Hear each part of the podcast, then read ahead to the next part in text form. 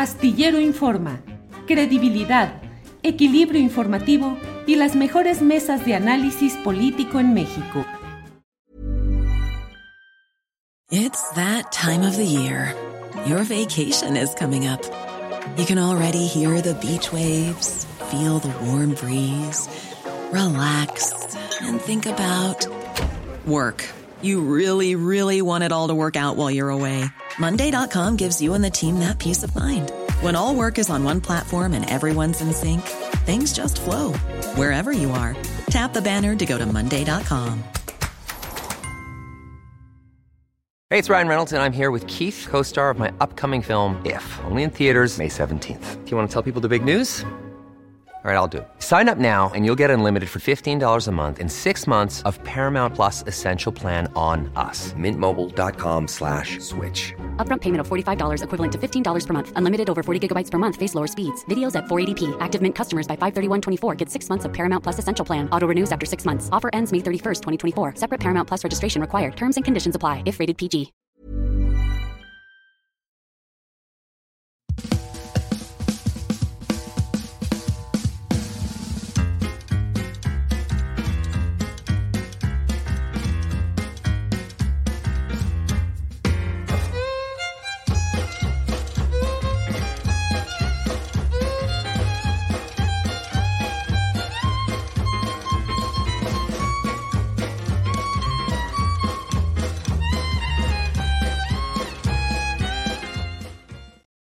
La una de la tarde, la una de la tarde en punto y ya estamos aquí en esta emisión de Astillero Informa. Gracias por acompañarnos en este martes 9 de enero de 2024. Tenemos como siempre mucha información, análisis, mesa de periodismo, lo más relevante del día en esta ocasión en la cual como siempre estamos puestos para entrar en materia. Hay muchos asuntos relevantes y hoy hablaremos particularmente, le comentaré acerca de estas publicaciones que en el diario La Jornada ha estado publicando San Juana Martínez, quien fue directora de la agencia informativa del Estado mexicano Notimex, con señalamientos muy duros contra algunos integrantes del gabinete presidencial, ni más ni menos que contra eh, la actual titular de la Secretaría de Gobernación, Luisa María Alcalde.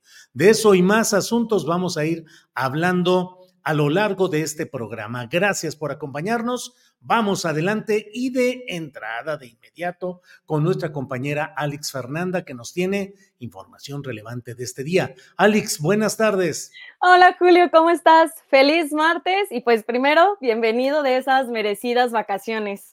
Muchas gracias, Alex. Estamos puestos y gracias a ustedes, a ti, a toda la tripulación astillero y a los compañeros y compañeras que nos hicieron favor de estar atentos en este lapso. Pero, ¿qué tenemos hoy, Alex Fernanda? No, Julio, gracias a ti. Pues el día de hoy te traigo dos noticias y vamos a, a comenzar con que el presidente Andrés Manuel López Obrador calificó como venganza la no ratificación de Ernestina Godoy como titular de la Fiscalía General de Justicia Capitalina. Desde Palacio, Nacional, señaló que este hecho fue orquestado por la oposición, ya que Godoy abrió una, una carpeta de investigación por el cártel inmobiliario. Además, anunció que tienen las puertas abiertas en el gobierno federal. Vamos a escuchar. Fue una venganza, porque Ernestina Godoy es una mujer íntegra, honesta, una eh, auténtica impartidora de justicia. Sin embargo, ¿cómo se atrevió a investigar actos de corrupción de funcionarios del PAN en la delegación Benito Juárez y en otras partes? Y si Ernestina es una gente honesta, tiene aquí las puertas abiertas en el gobierno federal, lo que ella quiera, lo que ella quiera.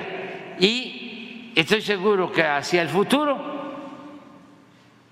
va a tener también muchas posibilidades, porque es una mujer de primera.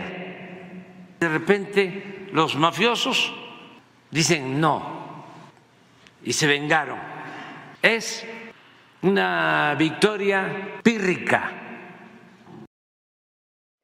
Y es que ayer el Congreso de la Ciudad de México re rechazó la ratificación de Godoy para permanecer cuatro años más en el cargo, por lo cual el día de hoy rindió su último informe de labores. En el altar a la patria, en el bosque de Chapultepec, Godoy fue acompañada por el fiscal general de la República, Alejandro Hertz Manero, la secretaria de Gobernación, Luisa María Alcalde, el jefe de gobierno, Martí Batres, que estamos viendo cómo iban entrando, y entre otros personajes de la política. La un titular de la Fiscalía mencionó que diputados de oposición bloquearon su ratificación para protegerse a sí mismos y no para defender a las víctimas, pues actualmente hay panistas que enfrentan acusaciones. Vamos a escuchar. Hoy concluye mi periodo al frente de la Fiscalía e inicia un ciclo que me anima y me llena de alegría. Para mí no significa una derrota personal. Hemos dado la batalla por la justicia con dignidad y con entereza. Soy una mujer comprometida con la justicia y con la ley. He luchado toda mi vida por mejorar este país. Frente a la injusticia, he alzado la voz y siempre me he puesto del lado de los más débiles. Nunca he creído que el fin justifica los medios. Por ello, no negociamos la ley ni cedimos a presiones de liberar a dirigentes del PRI y del PAN detenidos por explotación sexual de mujeres y delitos relacionados con la corrupción inmobiliaria a cambio de su voto por la ratificación. De haber cedido, habríamos logrado extender cuatro años más nuestro periodo al frente de la Fiscalía, pero habríamos cruzado una línea que habría borrado las diferencias con aquellos que usaron la función pública para actuar en contra de los ciudadanos. Ninguna, ninguna ratificación vale la pena si ello significa negociar la justicia y los principios. ¿Y quién se va a quedar eh, provisionalmente en el cargo que Ernestina Godoy dejará? Producción, el video, por favor. Quiero informarles que he decidido nombrar al doctor Ulises Lara como coordinador general de investigación territorial, está acá, y como lo establece la ley, será quien asuma la suplencia en la titularidad de la Fiscalía hasta en tanto el Congreso de la Ciudad decida lo que le corresponda. Ulises conoce la Fiscalía, ha trabajado con este gran equipo de servidoras y servidores públicos y está comprometido con la justicia. No me cabe la menor duda que durante el tiempo que esté frente a la Fiscalía continuará trabajando con ética y transparencia. Quiero decirle al pueblo de la Ciudad de México que va a seguir el equipo y quiero que lo, que lo reconozcan. Como escuchamos, Ulises Lara, quien se desempeñaba como vocero de la dependencia, asumirá el cargo provisionalmente en lo que el Congreso defina a un nuevo o a una nueva titular. Vamos a ir viendo qué pasa en este tema. Y ya finalmente, la secretaria del Medio Ambiente y Recursos Naturales, eh, Luisa, María Luisa Albores, anunció la publicación de un decreto que consolida 20 áreas naturales protegidas adicionales en el país. En la nota que pueden encontrar en el portal julioastillero.com, en conferencia de prensa matutina, la funcionaria mencionó que México tiene actualmente 90 millones 608 mil 603 hectáreas totales y se espera que para el cierre del sexenio se llegue a 95 millones 178 mil 100 hectáreas. Toda la información la pueden encontrar en julioastillero.com. Julio, regresamos contigo. Muy bien, muchas gracias, Alex. Seguimos adelante. Gracias. Gracias, Julio. Bien, pues efectivamente hay temas muy relevantes como la llegada de Ulises Lara, que ha sido el vocero de la Fiscalía General de Justicia de la Ciudad de México. He escrito incluso en la columna astillero de la jornada acerca de lo que me parece que eh, creen el PAN, el PRI, lo que queda del PRD, que este hecho de haber impedido la continuidad de Ernestina Godoy en esta Fiscalía Capitalina significa un triunfo y que puede, bueno, el propio eh, dirigente, el propio candidato o precandidato a la jefatura de gobierno de la Ciudad de México por uh, la alianza eh, PRI-PAN-PRD, Santiago Tabuada ha dicho que este es el principio del fin de Morena, así en un tono apocalíptico. La verdad es que creo yo que eh, va a haber una continuidad de los procesos ya iniciados, de los procesos que se van a abrir y que están en el fondo del asunto dos temas claros de delictividad, de delictividad eh, fundada en el poder político, como es el caso del llamado cártel inmobiliario, que sin lugar a dudas no me queda ninguna duda de que implica, afecta a una serie de personajes de la élite panista blanquiazul que ahora pretenden mantenerse eh, al ataque en busca de quedarse con el poder político de la Ciudad de México desde la propia jefatura de gobierno. Y por otra parte, el tema tan sabido de la trata de personas, de toda esa eh, promiscuidad y delictividad en temas sexuales de parte de priistas, de los cuales una figura emblemática que está siendo sujeta a proceso precisamente es Cuauhtémoc Gutiérrez de la Torre, que fue dirigente del PRI en la Ciudad de México, diputado, personaje acusado constantemente de este tipo de asuntos de delincuencia en temas sexuales. Pero vamos a ir viendo qué es lo que sucede en este tema de eh, la nueva directiva, la nueva jefatura de la Fiscalía de Justicia de la Ciudad de México, interina provisional, en lo que se resuelve un proceso que puede tardar, que puede llevarse sobre todo si el bloque de contención, que así se llamaba anteriormente, PRI-PAN-PRD, eh, sigue eh, eh, impidiendo que se llegue a una decisión en las propias cámaras, en este caso en el Congreso de la Ciudad de México, y eso podría entrampar y darle incluso una mayor continuidad a Ulises Lara en este asunto, en este renglón de lo que estamos hablando.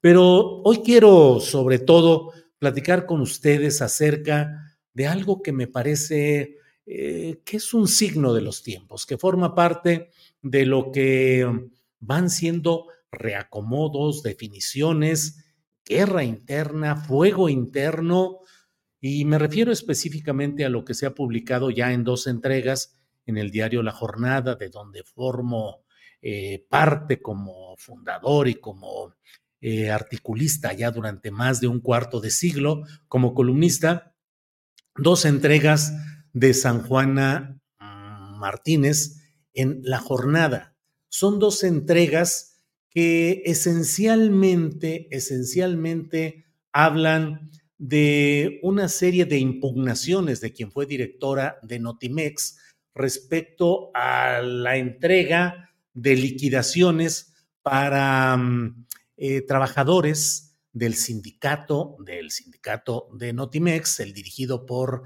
Adriana Urrea, en contraposición con las pálidas o más bajas liquidaciones para el equipo de trabajo administrativo que se mantuvo en una peculiar historia de una institución como Notimex que estaba en huelga declarada, formal, legítima, pero sin embargo mantuvo un equipo de trabajo y mantuvo el ejercicio de un presupuesto eh, de cientos de millones de pesos. Pero no quiero entrar en el tema específico de la situación laboral o de la situación eh, jurídica relacionada con este tema, porque he fijado yo una postura muy clara a lo largo de todo lo que ha durado este conflicto y creo que hoy lo más interesante, lo más llamativo, son una serie de acusaciones que hace la propia San Juana Martínez respecto a miembros relevantes del equipo del presidente López Obrador.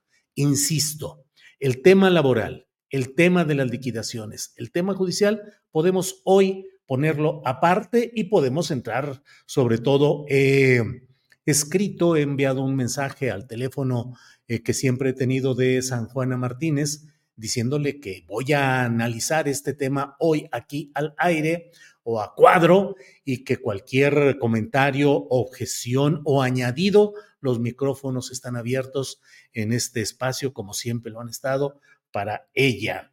Pero hoy quiero centrarme en estas partes en las cuales, eh, pues son partes realmente complicadas. Veamos en la primera parte que viene publicada en la página 7 de la jornada de este lunes 8 de enero. Ahí es testimonio con la historia detrás del conflicto en Notimex. Es una historia que por ahí podemos ir caminando desde el principio, donde ella narra cómo empezó todo el conflicto desde 2019, cuando llegó a dirigir Notimex. Em, la llegada de Adriana Urrea, los conflictos con la anterior administración, eh, la toma de nota a ese liderazgo de Adriana Urrea, y va avanzando así, narrando San Juana Martínez una serie de incidencias laborales preocupantes, complicadas, que de ser tal como las está planteando San Juana Martínez, pues forman parte de ese universo de mm, corrupción, de indolencia, de aprovechamiento de circunstancias laborales. Pero hay una parte en la cual ella dice el padrino y dice, a finales de 2019, la guerra del sindicato contra la nueva administración era cada día más beligerante. El editorialista Ricardo Rafael me buscó para decirme que Arturo Alcalde, padre de la secretaria del Trabajo, es decir, de Luisa María Alcalde, quería verme. Me sorprendió la forma elegida por el abogado laboral quien me citó en el restaurante del Palacio de Hierro de Perisur. Ahí me di cuenta de que el señor operaba la Secretaría del Trabajo a cargo de su hija. El señor alcalde utilizó un tono como el padrino para decirme, tienes que reinstalar a 28 trabajadores que despediste y que pertenecían al sindicato. Haz lo que quieren, si no, vas a tener mala fama y te van a armar una campaña de desprestigio. Em, ahorita saliendo te va a hablar Marrufo, un funcionario de la Secretaría del Trabajo, para que te dirijas a la Junta de Conciliación y Arbitraje para que aceptes la reinstalación de esta gente. Guardé silencio y me miró fijamente para amenazarme. Si no lo haces, lo que viene es la huelga. En ese momento supe que el asesor legal del Sindicato Único de Trabajadores de Notimex era Arturo Alcalde, en claro conflicto de intereses.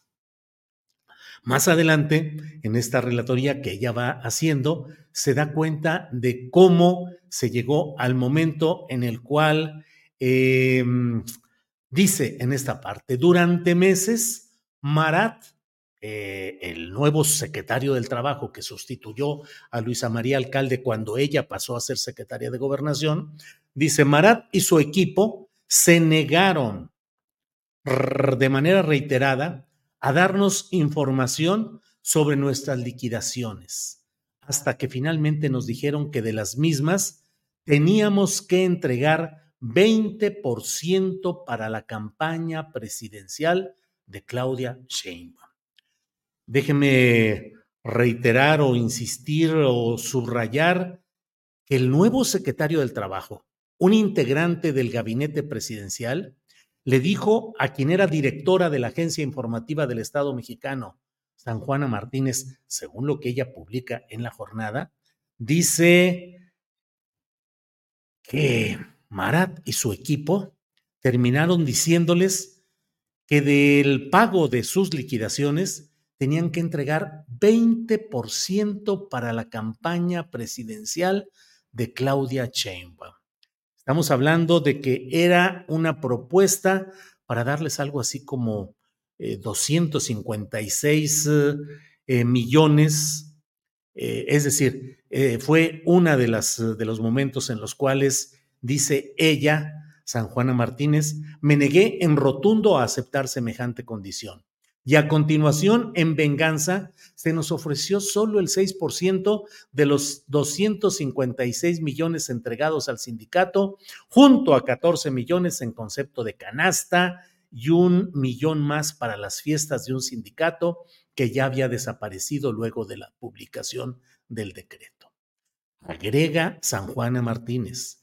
Ha sido lamentable comprobar que no solo Jesús Ramírez no cumplió su promesa, de arreglarme el problema con el sindicato antes de mi llegada a la dirección, sino que después nos abandonó.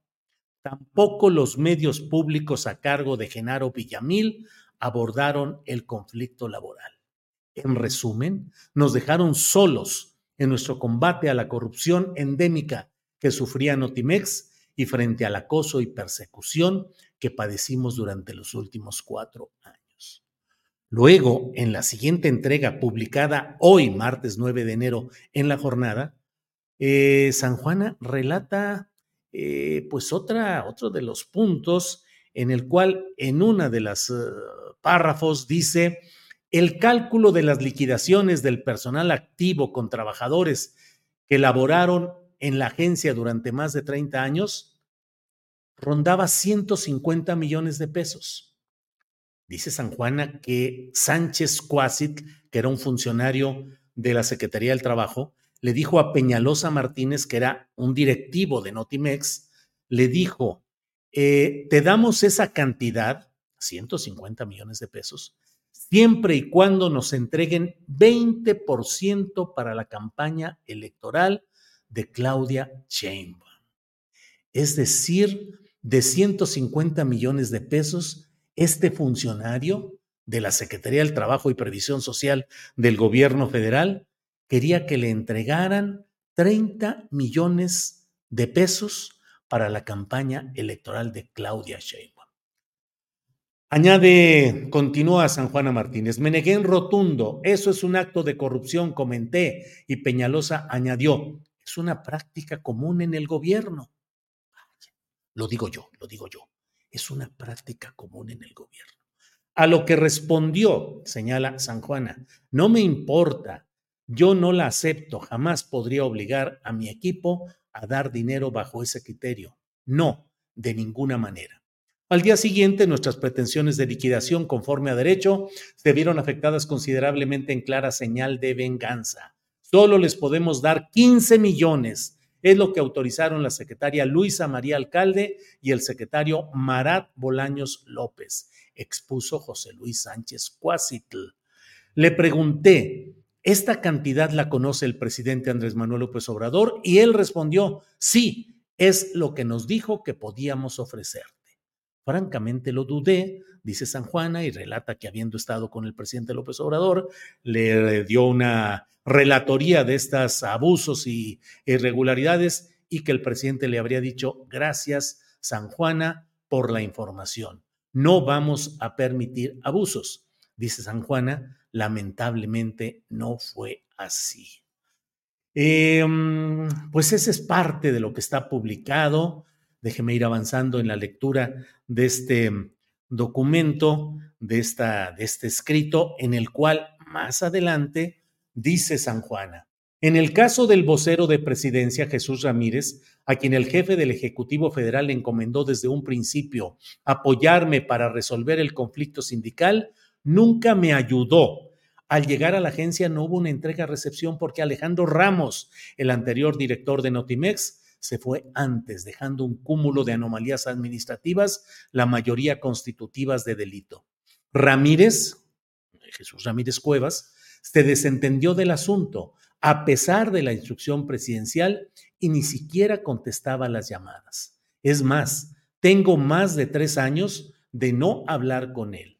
Ramírez y Genaro Villamil, presidente del Sistema Público de Radiodifusión del Estado mexicano, no permitieron que los medios públicos de comunicación informaran del desarrollo y litigio del caso Notimex. Peor aún, esos medios entrevistaban a la lideresa sindical acusada de corrupción ante la Fiscalía General de la República y la Secretaría de la Función Pública, mientras a mí me negaron siempre el espacio. Cuando reclamé a Villamil, me dijo, es que yo no vine a conciliar y tú preferiste el conflicto. Sorprendida por sus palabras, le contesté, vinimos a transformar y eso a veces provoca conflicto. No vinimos a conciliar. Esa no es la encomienda del presidente ni el compromiso con los mexicanos. Bueno, pues esta forma parte, esto forma parte de los señalamientos duros, crudos, rudos que hace San Juana Martínez.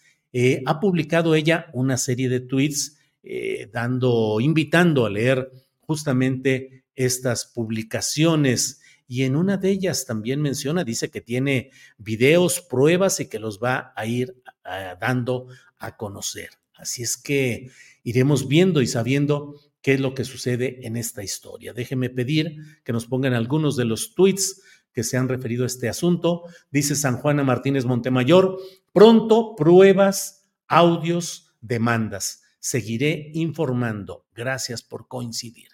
Y hay otros chats que pido que los vayan poniendo.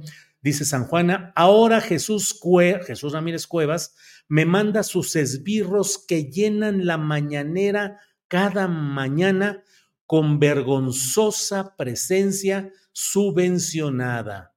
Por favor, hay niveles, no me manden mercenarios. Yo debato con compañeros periodistas, no con alcahuetes a sueldo. Esto en referencia a una pues intercambio de señalamientos y eh, eh, con una comentarista de YouTube eh, y pues esto es lo que ha señalado San Juana Martínez. Pero por favor, regresemos nada más para recordar este pedacito, esta frase en la cual dice, esbirros que llenan, esbirros de Jesús Ramírez Cuevas, que llenan la mañanera cada mañana con vergonzosa presencia subvencionada, con vergonzosa presencia subvencionada en la mañanera a cargo de Jesús Ramírez Cuevas. Bueno, ahí está la acusación. Otros uh, tweets colocados en este tema. Vamos a ver qué es lo que está por aquí. Dice San Juana, mi lealtad es con el presidente López Obrador, no con los funcionarios y políticos que se sirven de él para enriquecerse con la corrupción. Tenemos por ahí algún otro. Bueno, es como ella da a conocer. Dice, les comparto mi testimonio sobre la defensa del patrimonio del Estado en Otimex contra la corrupción. Al final, la Secretaría del Trabajo y Previsión Social a cargo de Marat nos solicitó el 20% de nuestras liquidaciones para la campaña de Claudia Sheinbaum y me negué. Eso es parte de lo que ahí está. Luego dice, les comparto la segunda parte de mi testimonio del conflicto Notimex sobre ilegalidades que la Secretaría del Trabajo y la Secretaría de Gobernación cometieron en liquidaciones. Me ofrecieron 11 millones por mi silencio y para traicionar a trabajadores de la agencia. Me negué. Pues esas son algunas de las cosas que están ahí. La verdad es que me parece, mm, me parece eh, que hay ahí un señalamiento político directo contra funcionarios de la actual Administración Federal. Recordemos que Luisa María Alcalde es actualmente la secretaria de Gobernación y antes fue la secretaria del Trabajo y Previsión Social. Y los señalamientos también contra Jesús Ramírez Cuevas, contra Genaro Villamil, contra el actual secretario del Trabajo y la Previsión Social. De tal manera que iremos viendo, iremos viendo qué es lo que hay. Dice San Juana que tiene pruebas, que tiene documentos, eh, audios, ya iremos viendo y sabiendo exactamente lo que hay. Pero no deja de sonar esto a fin de temporada, los momentos en los cuales comienzan eh, pues eh, los señalamientos críticos, el fuego interno, la definición de posturas que mm, eh, representan una forma de ajuste de cuentas interno. Eh, leo rápidamente algunos de los comentarios que hay aquí. El resentimiento saca lo peor de las personas, dice José Guadalupe. Eh, ay, ya no. Armenta. Eric dice: La Chainbaum va a ser la Manuela Ávila Camacho de AMLO, jaja, nada de zigzagueos. Em, Mm. Esa señora San Juanita tendrá que probar sus dichos, dice Hugo Peláez. Voy a ir leyendo como vaya cayendo. El Checo Brown, van a decir, esta es una señora vestida de periodista. Iba Aldez, felicidades por tu nominación. Quedamos menos. Es neta que lo escribió Susana, lo escribió, escrito y publicado, asunto diferente, miente o escribe la verdad. Daniel Contreras, si no hay pruebas desde el principio, es puro chantaje. Ya dos artículos y nadie la peló y ni así saca las pruebas. Vicen dice apoyo total a San Juana. El Checo Brown dice la segunda parte no es tan contundente como la primera. Héctor Marín dice todos somos San Juana. Eh, los perros siguen ladrando, dice Armando Núñez. En fin, como esto. Ese Julio poniendo el dedo en la llaga, dice José Ángel Gallardo. Gerardo Aldana, ¿por qué San Juana nunca ha querido debatir su caro con Ernesto Ledesma? Y Julio Astillero le lava la cara a una periodista poco ética. Gerardo Aldana, mm, no creo que esté yo lavando ninguna cara. Estoy diciendo cómo se están dando estas peleas internas que no dejarían de ser preocupantes acusar, acusar de esa manera a miembros del gabinete federal y miembros del equipo de comunicación social de la presidencia, me parece que es nota, como diríamos, y por eso la estoy planteando aquí. Eh, esta señora fue la que menospreciaba a los youtubers, dice Valmica, Karina Cruz, pues que demande si tiene pruebas a llorar a otra parte, Óscar Alcalá, y ahora te has vuelto defensor de San Juana. Hace unos meses decías que no se sostenían sus alegatos contra el sindicato. No, no lo decía entonces, lo sigo diciendo hoy y sigo sosteniendo lo mismo que dije en su momento respecto a este tema. Así inicié esta intervención, diciendo que sosteniendo lo que he dicho respecto a este tema, llama la atención y es de un interés periodístico, me parece que innegable el hecho de que se publique esto. San Juana nunca se quiso presentar contigo, Julio, dice María Eugenia Ávila. Así es, siempre que estuvimos eh, planteando eh, la situación laboral, no se dio ya ninguna entrevista. San Juan es una mentirosa, si no hay entrevistas de ella, es porque nunca se ha dejado. Bueno, hay muchos comentarios que están aquí, pero vamos eh, de inmediato, vamos a una cortinilla musical y regresamos eh, con eh, los martes, que ya sabe usted lo que sucede los martes. Vamos adelante.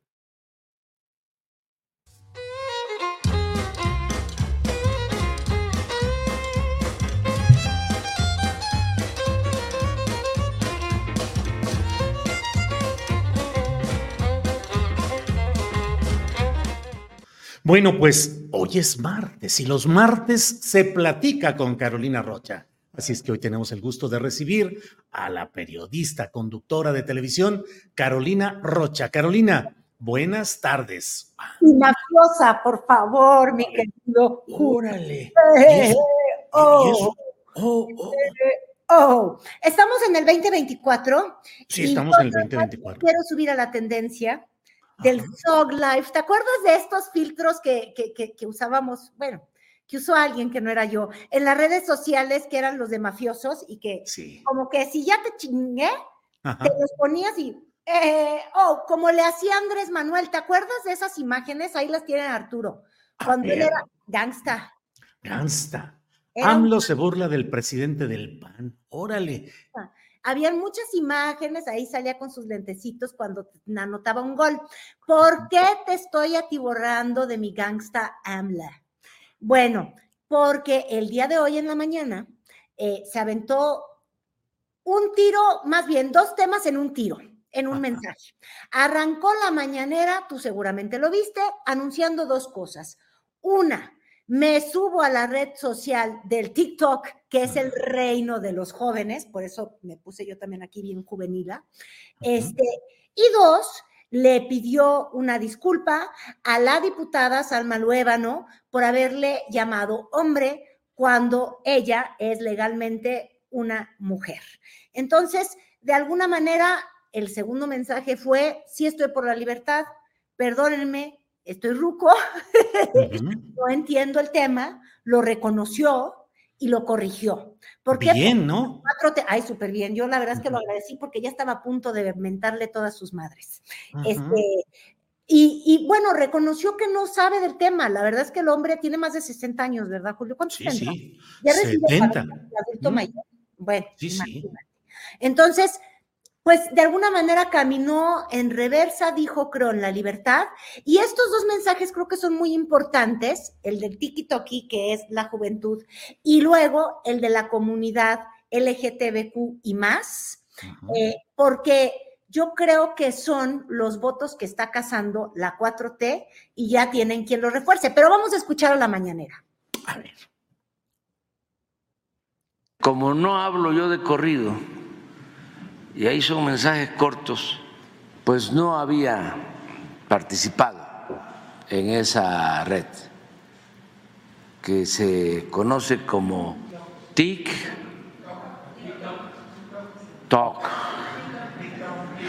Entonces ya voy a estar en TikTok y quiero mm, iniciar en TikTok ofreciendo una disculpa a una compañera que se identifica como mujer y que yo ayer eh, hablé de que era un hombre vestida de mujer. Un hombre vestido de mujer, eso dijo ayer, y vaya que hubo reacciones inmediatas de muchos uh, organismos, comunidades y personas en lo individual respecto a este tema. Y bueno, interesante que haya eh, rectificado. rectificado. Correcto, Carolina. Es que yo sí creo que hay realmente un tema generacional. Este, pues yo quiero ubicar a Andrés Manuel como un poquito en la edad de, de mi santo padre, que tampoco entiende bien nada Ay, ya lo conociste, es terrible. Eh, la mera verdad es que se necesita una reeducación.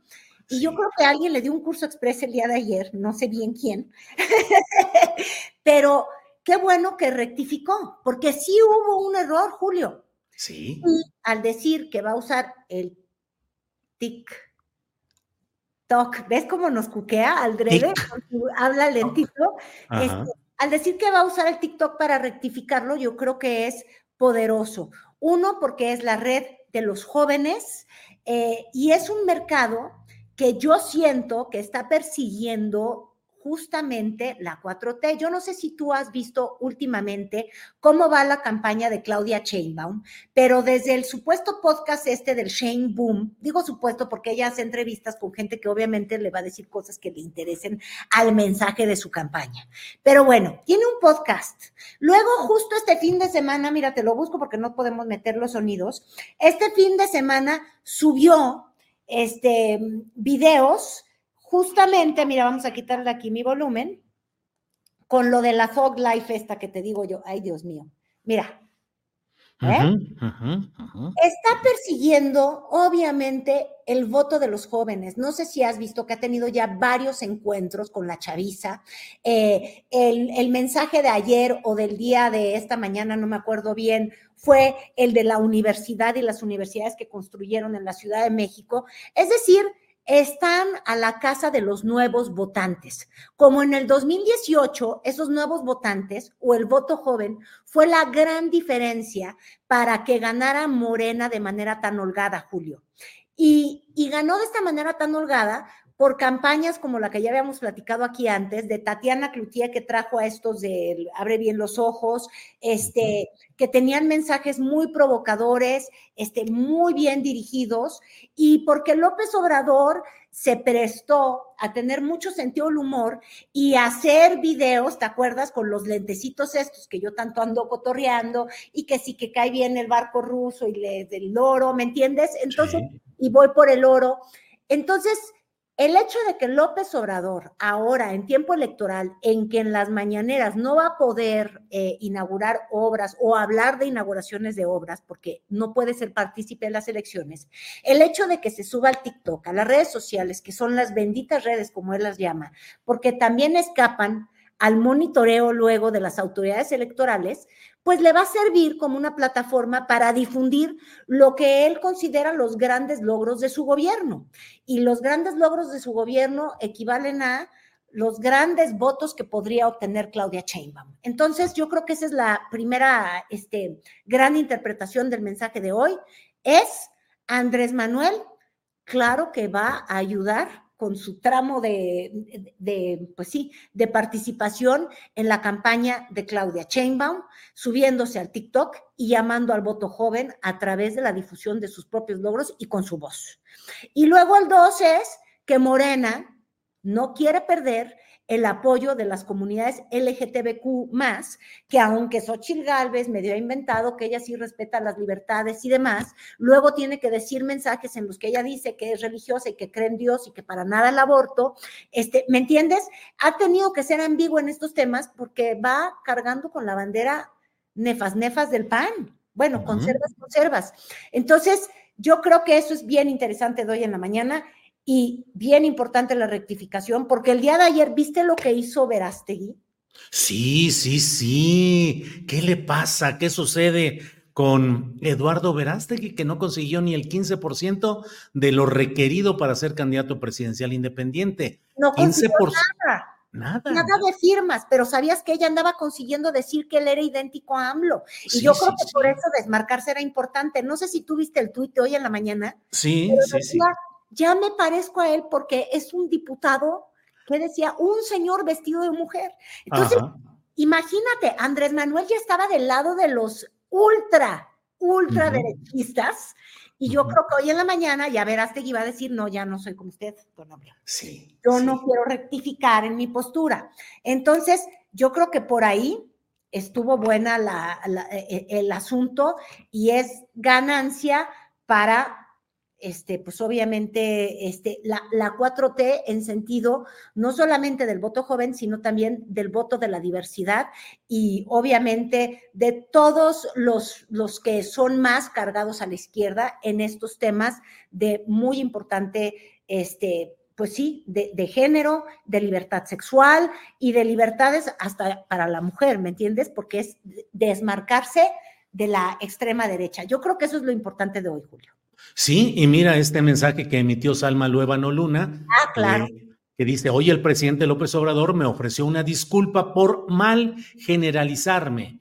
Esta declaración es importantísima, pues visibiliza una lucha que nos ha tomado décadas. Soy una mujer, diputrans, y eso no está a discusión. Ahora a esperar a que me reciba el presidente y le pone copia a Jesús Ramírez Cuevas con su arroba. Ah, mira, doña Salma va a ganar algo, dice. Sí, sí, ¿Quién sabe si la van a recibir? Yo siento que el corazoncito eh, conserva que tiene religiosamente este, pues el propio presidente, no va a llegar tan lejos, pero hizo lo que tenía que hacer, que era rectificar. Yo creo que quizás Claudia Chainbaum sí debe de, de recibir a la diputada y sumarla a su campaña. No, no, o sea, no desaprovechar esta oportunidad porque finalmente esa postura estaba acercando a Andrés Manuel López Obrador con Cuadri, ¿te acuerdas? que tuvo un episodio en la Cámara de Diputados y fue acusado justo por no querer llamar mujer a una diputada mujer trans. O, por ejemplo, posturas como las de Lili Telles, que está cargadísima al pan y que ya va a ir con todo este, por Sonora. Entonces, pues nada, ahí va ese tema bien librado. Pero yo te decía que la invite Claudia Chainbaum, porque Claudia Chainbaum anda, hay de una invitadora, Julio. Invitadora, anda, invite, invite a todo mundo, ¿qué? Ahora ya sabemos que luego invita y no le va bien, como le pasó con Harfuch, pero ya invitó a, ay, a la doña fiscal Godoy, a Ernestina. Sí. Porque ayer le pusieron una tumba a doña Ernestina que no la ratificaron y fíjate tú, ya le encontraron su lugarcito con fuero. Con fuero en el Senado, no se vaya a quedar descobijada, imagínate con la voracidad de esos panistas, olvídate del cártel inmobiliario y su venganza que hubiera sido, porque tú ya viste, para los panistas, el hecho de que no ratificaran justamente a la fiscal que eligió la doctora Claudia Sheinbaum, pues fue evidentemente, y la verdad es que con toda razón, considerado como un triunfo del panismo capitalino que no se partió y no se dividió con todo y que Rubalcaba se fue con Claudia, ¿eh?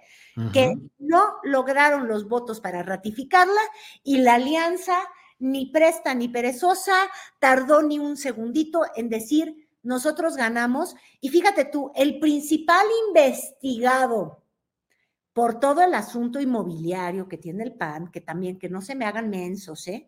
que no se hagan, digo, evidentemente yo creo que no existen persecuciones desde fiscalías cuando tocan el tema político, que no tengan su tinte de politización. Ahí no voy a ser ingenua. Yo creo que la fiscal Godoy sí agarró y puso en su mira a los panistas y dijo de por acá me los detengo.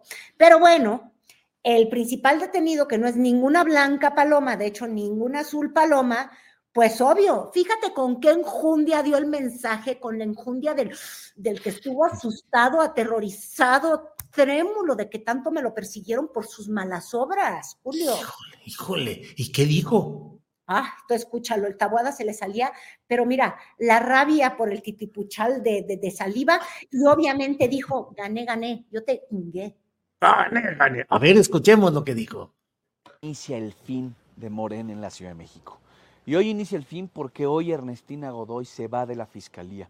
Una fiscalía que no escuchó a las víctimas, que persiguió opositores y que le dio carpetazos a los casos más importantes, como de las 26 víctimas del metro de la Ciudad de México. Hoy se va la fiscal con la que Morena pretendía esconder sus triquiñuelas. Hoy se va la fiscal con la que Morena pretendía esconder el abandono a esta Ciudad de México y los delitos que han cometido, abandonando a la Ciudad de México y a sus víctimas.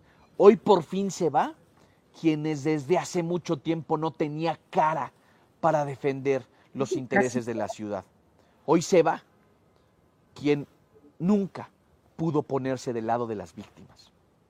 Mi reconocimiento a esta alianza, mi reconocimiento a las diputadas y diputados, pero sobre todo a la sociedad civil que exigió y que logró que esos votos contaran para evitar la ratificación de Ernestina Godoy. Esas son las cosas, Carolina, que requieren esa enjundia, pobrecitos. Es una víctima inocente, una inocente palomita que tratan de sacrificar, Carolina. Casi lloro porque se nos puso más rojo que un tomate. Tuvo más enjundia que cuando fueron los de Haití a festejarlo. Ay, no, ahora sí vi a un tabuada realmente enardecido. Bueno, es que tú sabes, saber que estás a dos de pisar la cárcel eh, y acompañar a tu amigo el exdelegado Christian von Roerich, porque la mera verdad, yo insisto, inocentes palomitas no son. Y quitarse de encima a, la fiscal, que obviamente sí los persiguió, Julio, también hay que, hay que llamar a las cosas por su nombre, ¿estás de acuerdo? Claro, claro. Hay una inocente persecución, esa era mi más grande prioridad, la única que me importaba en la ciudad, pues tampoco. Pero entonces, pues lo que pasa es que se salieron con la suya y están rete contentos y lo leyeron como su gran triunfo. Y no solo eso, si nos vamos al tema de la nueva ministra de la Corte, em, ¿cómo la llaman? ¿La ministra del Pueblo? La ministra del Pueblo es como le gusta a ella ser llamada y sus adversarios le dicen otras cosas, ministra ah, del presidente. sí. Exactamente, pero bueno, ves que ahí también había un enfrentamiento brutal, porque esa partida la ganó Andrés Manuel López Obrador. Puso a Lenia Batres, punto. Ya no importó, se llevó al máximo eh, la disputa que se tiene en, el Congreso, que está plenamente dividido. ¿Y por qué traje a colación a Lenia? Bueno, porque lo que no nos vamos a olvidar es que el vocero de, de la fiscal Ernestina Godoy no era precisamente el papá del niño afectado en los videos de la vecindad que sacaban de, de Lenia. es Clara, ¿no? entonces, yo asumo que alguna vez tuvo una relación, no sé si la sigue teniendo, yo no, no, soy de la revista del corazón, pero bueno, de alguna manera también fueron a dar ahí patinazo por allá porque esa la habían perdido. Perdieron este, justamente a la hora del nombramiento de una nueva ministra en la Corte y un distinto equilibrio. Entonces, pues una por otra, Julio. emocionales en la oposición. Bueno, pero ahora consideran ellos que con este triunfo es el inicio, como ya lo dijo el lacrimoso Tabuada, eh, ya es un inicio de una nueva etapa, pero la realidad es que las encuestas de opinión no son demasiado generosas ni con el PAN ni con el PRI. El PRI que Alito ya anunció que va a iniciar acciones para tratar de quitar, de expulsar a las dos diputadas locales del Congreso de la Ciudad de México que votaron a favor de la continuidad de Ernestina Godoy. Pues es que fíjate tú, el, el, PRI eh, en todas estas, pues la mera verdad es que no ha figurado en la ciudad como tampoco ha figurado mucho el PAN en, en, la candidatura de Tabuada, porque tú te tienes que recordar, Julio, que la mera verdad es que fue un proceso más desasiado incluso que el de Xochitl Galvez. O sea, no ganó por declinaciones, ganó por imposiciones, porque aquí, como tú sabes, Rubalcaba y Sandra Cuevas que son dos alcaldías que sumadas obviamente le quitan ese balance favorable que tuvo en la elección pasada justamente la alianza del, del PRIAN-RD. Entonces, no está ganada para la oposición este, ni cercanamente esa campaña por la Ciudad de México que yo creo que ellos pensaban que sí iban a ganar, pero tuvieron los diferendos con Rubalcaba, que ya se fue de manera abierta, con Claudia Chainbaum, y con Sandra Cuevas, que ya se fue directa a comprar un Canam y un todoterreno para divertirse mientras gobierna, porque tú sabes que a ella en el fondo lo que le gusta es ser alcaldesa ruda, Sí, ¿viste? Ruda. El día de ayer es que le robó, hasta le robó el espectáculo lacrimógeno que tuvo Santiago Tabuada aquí en su rojo tomate que se puso a decir ya gané.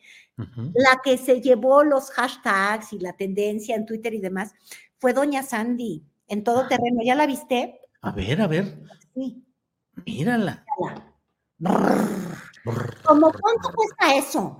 Ya habrá indagado Arturo de tu producción que, que- que- que me dijo que estaba consciente. Yo iba a averiguar y se me olvidó. Este, Es- pero cuestan un dineral. Son estos todos terrenos que les encantan pues a la juniorada y desgraciadamente también al crimen organizado. Este, tú sabes que también les fascinan andar en, esa, en estos cochecitos que se suben por la sierra, por no sé qué tanto, y ahora resulta que por las calles de la Ciudad de México, que por lo que entiendo, fíjate tú, que sí requiere de placas y no tiene placas. Es decir, ella que dijo que hasta que ella llegó se cumplió la ley en la Cuauhtémoc, es incapaz de seguirla porque también gracias a ella se incumple la ley, ¿ves? Entonces, ahí va con su todoterreno, sin placas, en este desplante un poco, es que ella sí es como, como gangsta, de lo que Como gangsta, es así, así, realmente. matonas, sí, este, y ya se anda dando vuelo mientras Tabuada llora, grita y tratan de despegar su campaña. Ella, a la que rechazó justamente el prismo y el panismo, porque en el fondo ella la hizo Monreal, ¿ves? Entonces tampoco iban a ser tan güeyes de andarla trepando. Este, pues ella ya se desató en las calles, en su todoterreno, y yo tenía esta broma porque el día de ayer subió un TikTok este Rubalcaba que han fingido que tienen esta relación de novios. Les han actuado mucho en las redes sociales porque ya dejas atrás las búsquedas de que si ella golpeaba a policías, que si él se disfrazaba de militar. Entonces ahora resulta que son la parejita del amor del Titanic, este, y de- del pantánico británico, pues. Y entonces les reditúa, el día de ayer ya subieron una fotito juntos, pero mira, que tierno, él también tiene Ay, en un carrito como de, como de juguetería o qué. también es todo terreno, es que ellos hacen todo igual. Ayer subió su videito, ¿no te encanta? Claro, claro, mira nada más. Exacto. Bueno, Y Rubalcaba, sí, sí, así sí. la parejita. En fin, Julio, eso es lo único que te puedo informar en mi regreso. Oye, Carolina, pero ¿cómo va Xochitl Gálvez? Hay quienes dicen que sigue en ascenso, que va caminando. Guadalupe Loaesa envió una carta eh, muy eh, dero- derogatoria diciéndole, pues yo tenía esperanzas en ti, pero francamente ya la andas cajeteando, ya no sé mayor cosa y casi soy una ex Xochilovers, dijo Guadalupe Loaesa, pero hay otros comentarios por ahí. Loaesa no entendió que es que es Chefitl Galvez. Andaba de chef. Ella en el tiempo libre de la vacación se puso a hacer pavos, pizzas, e incluso después de la crítica horrenda que le hizo la, la Guadalupe Loaiza, que, que tú sabes, como dice una cosa, dice otra, porque hace no sé Sí. cuánto tiempo era de la izquierda, cuando, cuando ella quería locamente a Granados Chapa, y luego ya quería AMLO, luego ya lo dio, y entonces, así como quiso a Xochitl, la odió porque no quiere un ama de casa, y Ujú. Xochitl volvió a enseñar sus artes culinarias y le echó sal al pavo y agarró una pizza y la embarró. Y, Y le entró, empinó el codo con una cerveza. Ah, bueno, y la victoria, ¿eh? La Yo no sé si victoria. vaya a recibir patrocinios o algo así, pero ella no desaprovechó. Y este, y, y la mera verdad es que yo me imagino que le hizo así a, a- a- a doña Loaiza, pero doña Loaiza tampoco estaba tan, tan extraviada en el sentido de que arrancó el año, Julio, y pues sí, las primeras encuestas, excepto la que ya subió de Massive Caller, eh, doña Xochitl, que Eh, sí. y uno ve el cúmulo de las encuestas que todas dicen muchas mentiras, pero bueno, hay una tendencia que muestra que de verdad, pues sí, es como un 2 a 1 este, de Claudia Sheinbaum contra Xochitl. Entonces, los que siguen creyendo en ella, igual y Loaiza ya, ya no la quiere, pero fíjate tú, locuaces que también habitan en las lomas de Chapultepec, como Francisco Martín Moreno, Ándale. este, él sí sigue creyendo que es un fenómeno. Lo escribió en el Twitter. Mira, eh, hizo un evento de Veracruz, creo que es viejito, ¿eh? Mira, es que además ellos luego no están con la actual, eh, con la. No, pero no es de Xochitl. ah, bueno, dice CNC, o ya será campesina girataria. Es lo que te quería decir justo. Ah. Es que estas imágenes donde ella es un fenómeno, fíjate, Francisco, ¿cómo se llame? Moreno, Martín Moreno. Francisco Martín Moreno. Sí, es que además estoy ciega y con estos lentos no son de aumento, me tendría que poner eso. Dice que no es cierto que no es un fenómeno, que sí va en ascenso, que es una estrella en franco crecimiento, un meteoro. franco y meteórico ascenso. Y entonces para probarlo muestra este evento que estaba hasta reventar, pero nosotros de maldad, a ver si regresamos a la otra escena, pues decimos sí, cuando el PRI decide ayudar con su brazo corporativo, ves las camisetotas que decían CNC, cuando hay el acarreo de los que son, bueno, los que son los movilizables, pues sí, siguen eventos. Cuando no es el PRI, por ejemplo, en Oaxaca llenó muchos eventos Xochitl. Este, cuando el PRI organiza, funciona el asunto. Porque el PRI corporativo sabe mover, esa es la mera verdad, mi querido Julio. Pero bueno, ya cuando me la dejan ahí haciendo sus spotitos, este, o, metiendo la pata o cayéndose el prompter, es cuando el fenómeno se poncha, pues, el meteoro. Oye, ¿tú crees que lo acuse de violencia de género? Porque ya una vez que le llamaron, este, que te acuerdas el presidente tan grosero, le llamó que era un globo o sea, por el fenómeno, ¿no? Que le daban una bombita y la inflaron y ella lo denunció a Andrés Manuel por violencia de género. No sé si los meteoros, ¿cómo serán? ¿Cómo es un meteoro? A ver, ¿quién sabe? Eh, pues es un fenómeno meteorológico. Imagínate, es un Pero ya lo dijiste que ni a tormenta ni a ciclón llegó este Xochitl. ¿Por qué le dices Kenia? Eh, dije, dije Kenia. ¿Como su particular o qué? Es que esa eh, tampoco Kenia llega a ningún lado, ¿eh? Kenia llega ni a eso. Oye, Carolina, y pues en general, la política, como la dejaste el año pasado, así va este año. ¿La ves peor? ¿La ves con mejores perspectivas? ¿Cómo ves este año que viene? ¿Más tenso, más violento? No, viene mucho más tenso, Julio. Eso, mira, ya hasta me puse seria. Sí. Porque evidentemente, pues, cuando es año electoral, hay una franca división este, y hay una franca voluntad de ganar los votos, cueste lo que cueste. Y como hemos visto, pues las campañas empiezan a agarrar un tono cada vez más, este, más hostil, no solamente en, en el lado oficial de las campañas, es decir, eh, Xochitl Galvez, sus, sus nuevos spots, su discurso es mucho más agresivo en contra del presidente y de Claudia. Yo no sé si eso le va a funcionar tanto, porque luego se contradice. Yo no sé si tú la viste este fin de semana en Hidalgo, ya decía, este, les pegó hasta por donde pudo, ¿no? Este, y decía, yo sí voy a hacer otra y demás, pero al mismo tiempo conserva el mensaje que, que sabe que no puede eliminar, que es la economía le está yendo mucho mejor, Julio, y sobre todo la economía de los que menos tienen, que esa había sido la promesa del presidente López Obrador.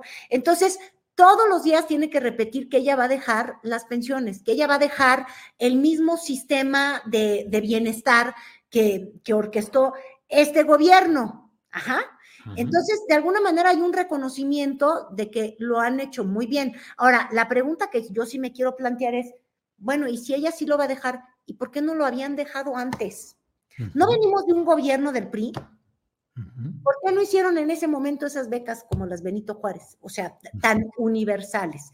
Pero entonces ella, Xochitl, se acaba mordiendo la lengua, porque por un lado les mienta la madre, por el otro lado dice, yo voy a conservar exactamente todo igual, pero mereces más, ese nuevo mensaje. Y se echó la mejor puntada, pero ya no te pude conseguir el, sonido porque se me, se me complicó la mañana. La mejor puntada del fin de semana fue, y voy a construir también el segundo piso. ¿Ves que Claudia Chainbaum dice que ella va por el segundo piso de la transformación? Y entonces dice Xochitl, yo voy por el segundo piso, pero de tu casa. para pues pasar al lenguaje de las clases medias. Pero bueno, ella vive en esa contradicción. Eso es por el lado oficial de las campañas, pero por el lado no oficial de la campaña negra, Julio, pues ya con las presencias de los Max Cortázares y todas esas cosas, se va a poner más negro y más feo, pues desde audios, este, estas publicaciones a la medida de que vamos a descarrilar a tal. Y pues el asunto es que en esta guerra de lodo, este, pues que Claudia y su círculo más cercano resistan pues esta, esta intromisión que va a haber incluso de sus conversaciones, de, sus, de, sus bienes, porque ya trataron, ¿te acuerdas?, de descarrilar con noticias falsas al, esposo eh, José María Tarriba, ¿verdad? Si bien me recuerdo el nombre, de, Claudia diciendo que estaba conectado con, con, el crimen organizado.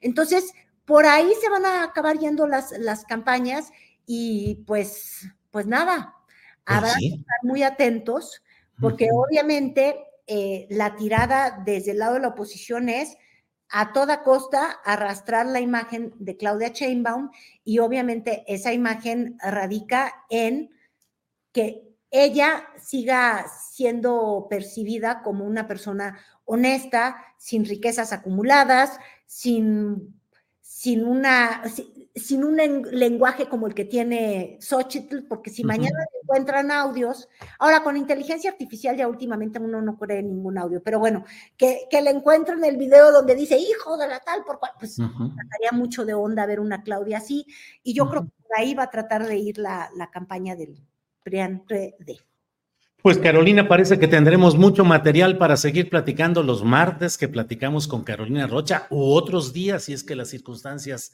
no lo permiten el mero martes. Te agradezco mucho esta posibilidad de platicar y seguimos adelante, Carolina. Muchas gracias, Julio. Ponte tus lentes, ándale, ya es así el programa. No, pues no, sí, me voy a, me voy a conseguir unos de esos y me voy a poner, porque tengo, pero de los otros así de viejito, mira, pero voy a ponerme ya unos así. Órale. Hasta pronto, Carolina. Gracias. Bye, Julio.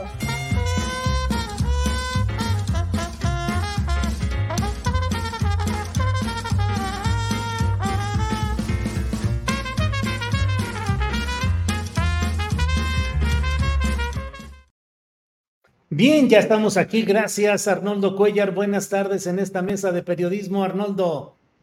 ¿Qué tal, Julio? ¿Cómo estás? Qué gusto volverte a ver.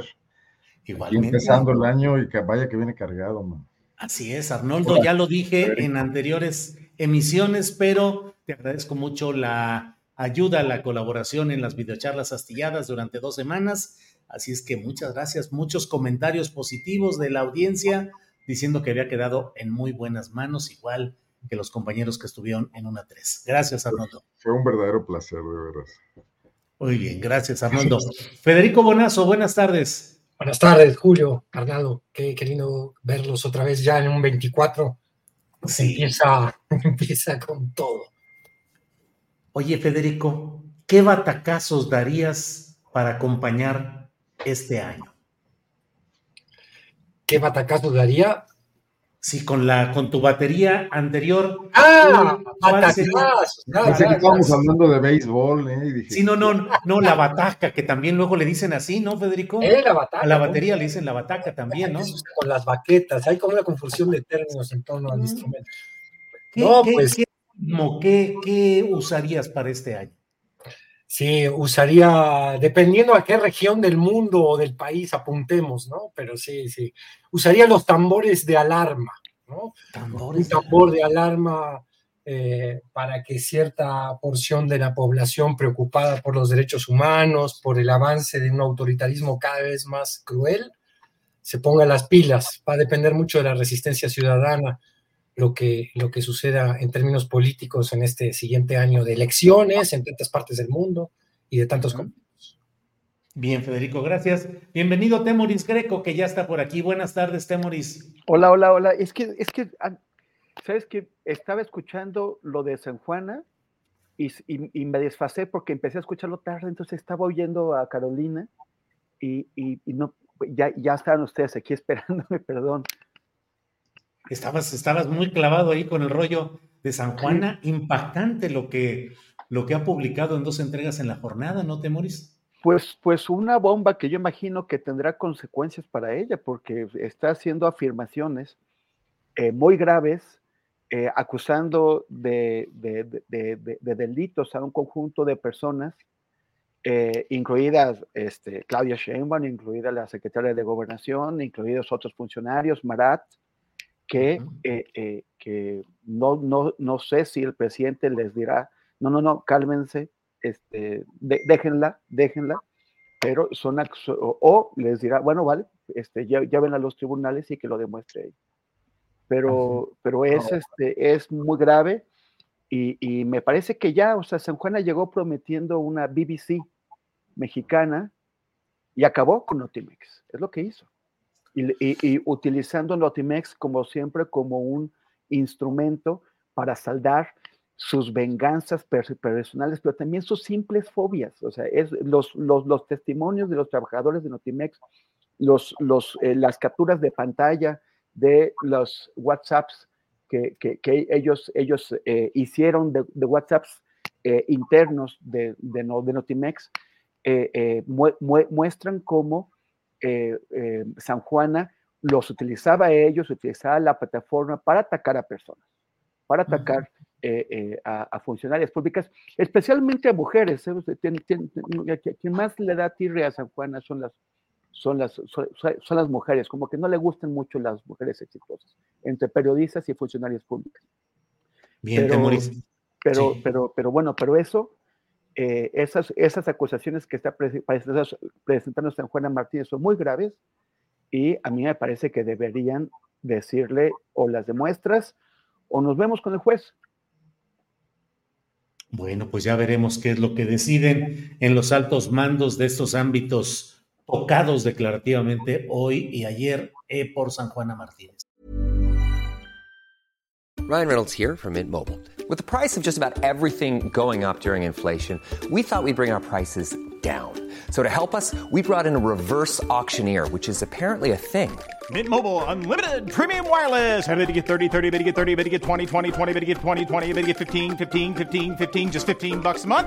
So, Give it a try at mintmobile.com/switch. slash $45 up front for 3 months plus taxes and fees. Promo rate for new customers for limited time. Unlimited more than 40 gigabytes per month slows. Full terms at mintmobile.com. Hey, it's Danny Pellegrino from Everything Iconic. Ready to upgrade your style game without blowing your budget? Check out Quince. They've got all the good stuff shirts and polos, activewear, and fine leather goods, all at 50 to 80% less than other high end brands. And the best part? They're all about safe, ethical, and responsible manufacturing. Get that luxury vibe without the luxury price tag. Hit up quince.com slash upgrade for free shipping and 365 day returns on your next order. That's quince.com slash upgrade.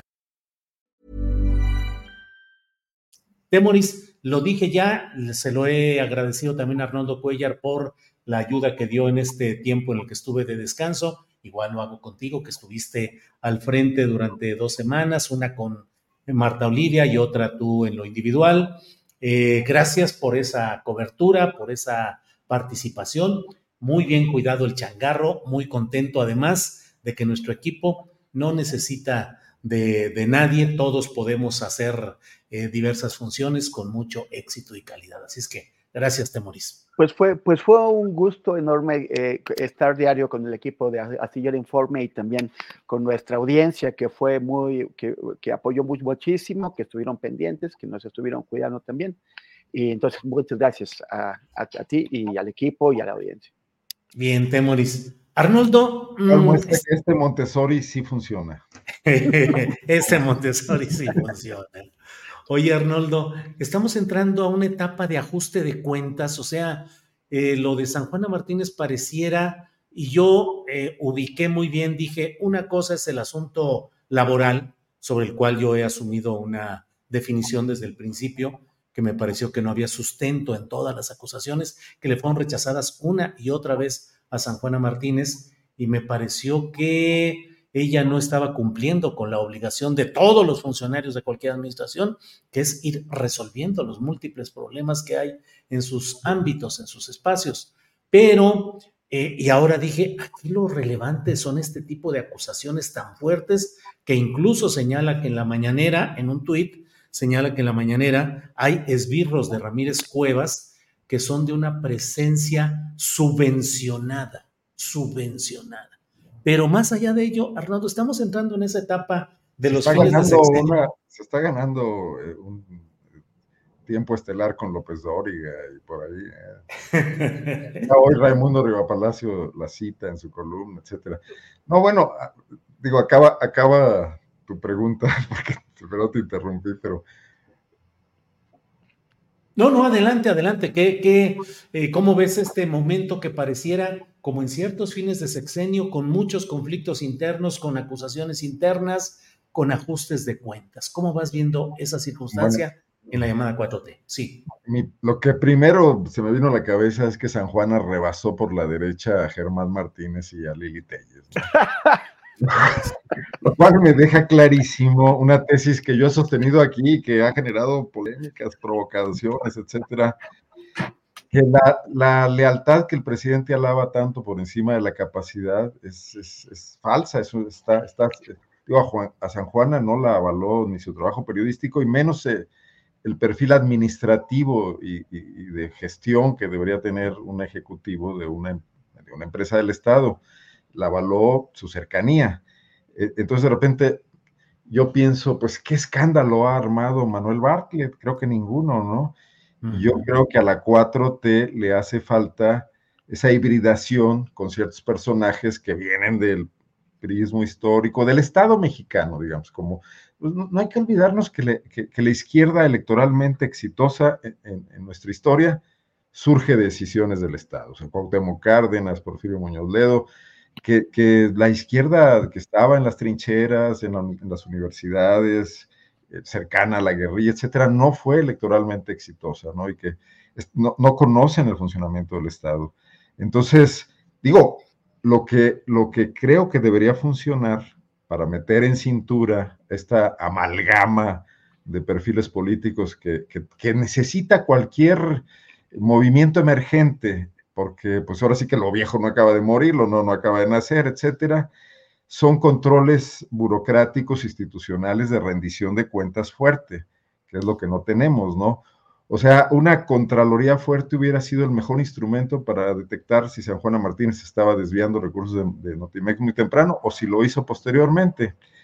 Eh, no, no existe y creo que eso es un reto que tendrá que resolver el próximo gobierno eh, si es Claudia Sheinbaum, como lo parecen indicar las encuestas, aunque eh, creo que no debo adelantarme a decir eso porque me van a acusar de mil cosas, pero tendrá que reforzar esa parte. Eh, yo creo que este tema que está haciendo detonar en un único periódico, pues le va a dar algunos días de vigencia, pero que no va a ir más allá. López Obrador puede resistir perfectamente eso. Yo discrepo de temores, creo que nadie debe ir a los tribunales por este asunto y esto morirá muy rápido. Es, un, es una especie de chantaje. Uno, además, venir a decir, a mí me pidieron que diera el 20% para la campaña de Claudia Sheinbaum. La pregunta es, ¿lo diste? Porque los delitos se cometen cuando se ejecutan, cuando ocurren, cuando se vuelven eh, materialmente reales y probables, ¿no? Porque si alguien le pidió, bueno, y no pasó, incluso el que le pidió, y si incluso si fuese cierto, pues no está ocurriendo todavía nada, ¿no? Entonces, se me hace una grilla de baja estofa. Eh, me, parece lamentable tener espacio periodístico para afirmar estas cosas sin mostrar ningún tipo de, pruebas. Y creo que formará parte de estas 1.500 grillas que la 4T y Claudia Sheinbaum tienen que administrar, superar y, seguir adelante. Mira, me parece que el timing de, San Juan es terrible. Puede pelearse perfectamente con Luisa María Alcalde, pero pelearse con Sheinbaum en la situación actual es un suicidio, lo cual me habla de que, digo, su inteligencia táctica y estratégica eh, no está, no está funcionando y es, es la víscera absolutamente, ¿no? Pero termino con esto me parece un ruidito eh, muy doméstico frente a temas que están absolutamente en otro nivel, por ejemplo, lo de, lo de la Fiscalía de la Ciudad de México. Bien, Arnoldo.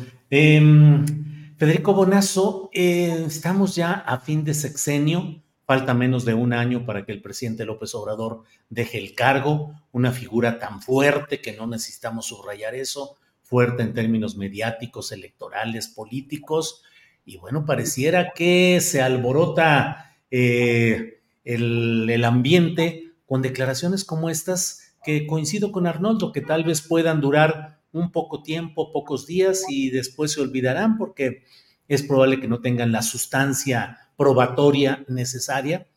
Pero, mm, eh, ¿qué esperar de estos momentos que siempre son difíciles en todos los gobiernos y en diferentes países? Es ese momento en el cual comienzan a voltearse unos contra otros al final de un periodo gubernamental intenso. Federico. Es verdad que sucede esto muchas veces a finales de los sexenios, también en medio. Creo que la distribución de la intención del voto ya está muy, muy establecida y que, como dice Arnoldo, ninguno de estos affairs de último momento van a modificar eso en términos eh, electorales que son importantes.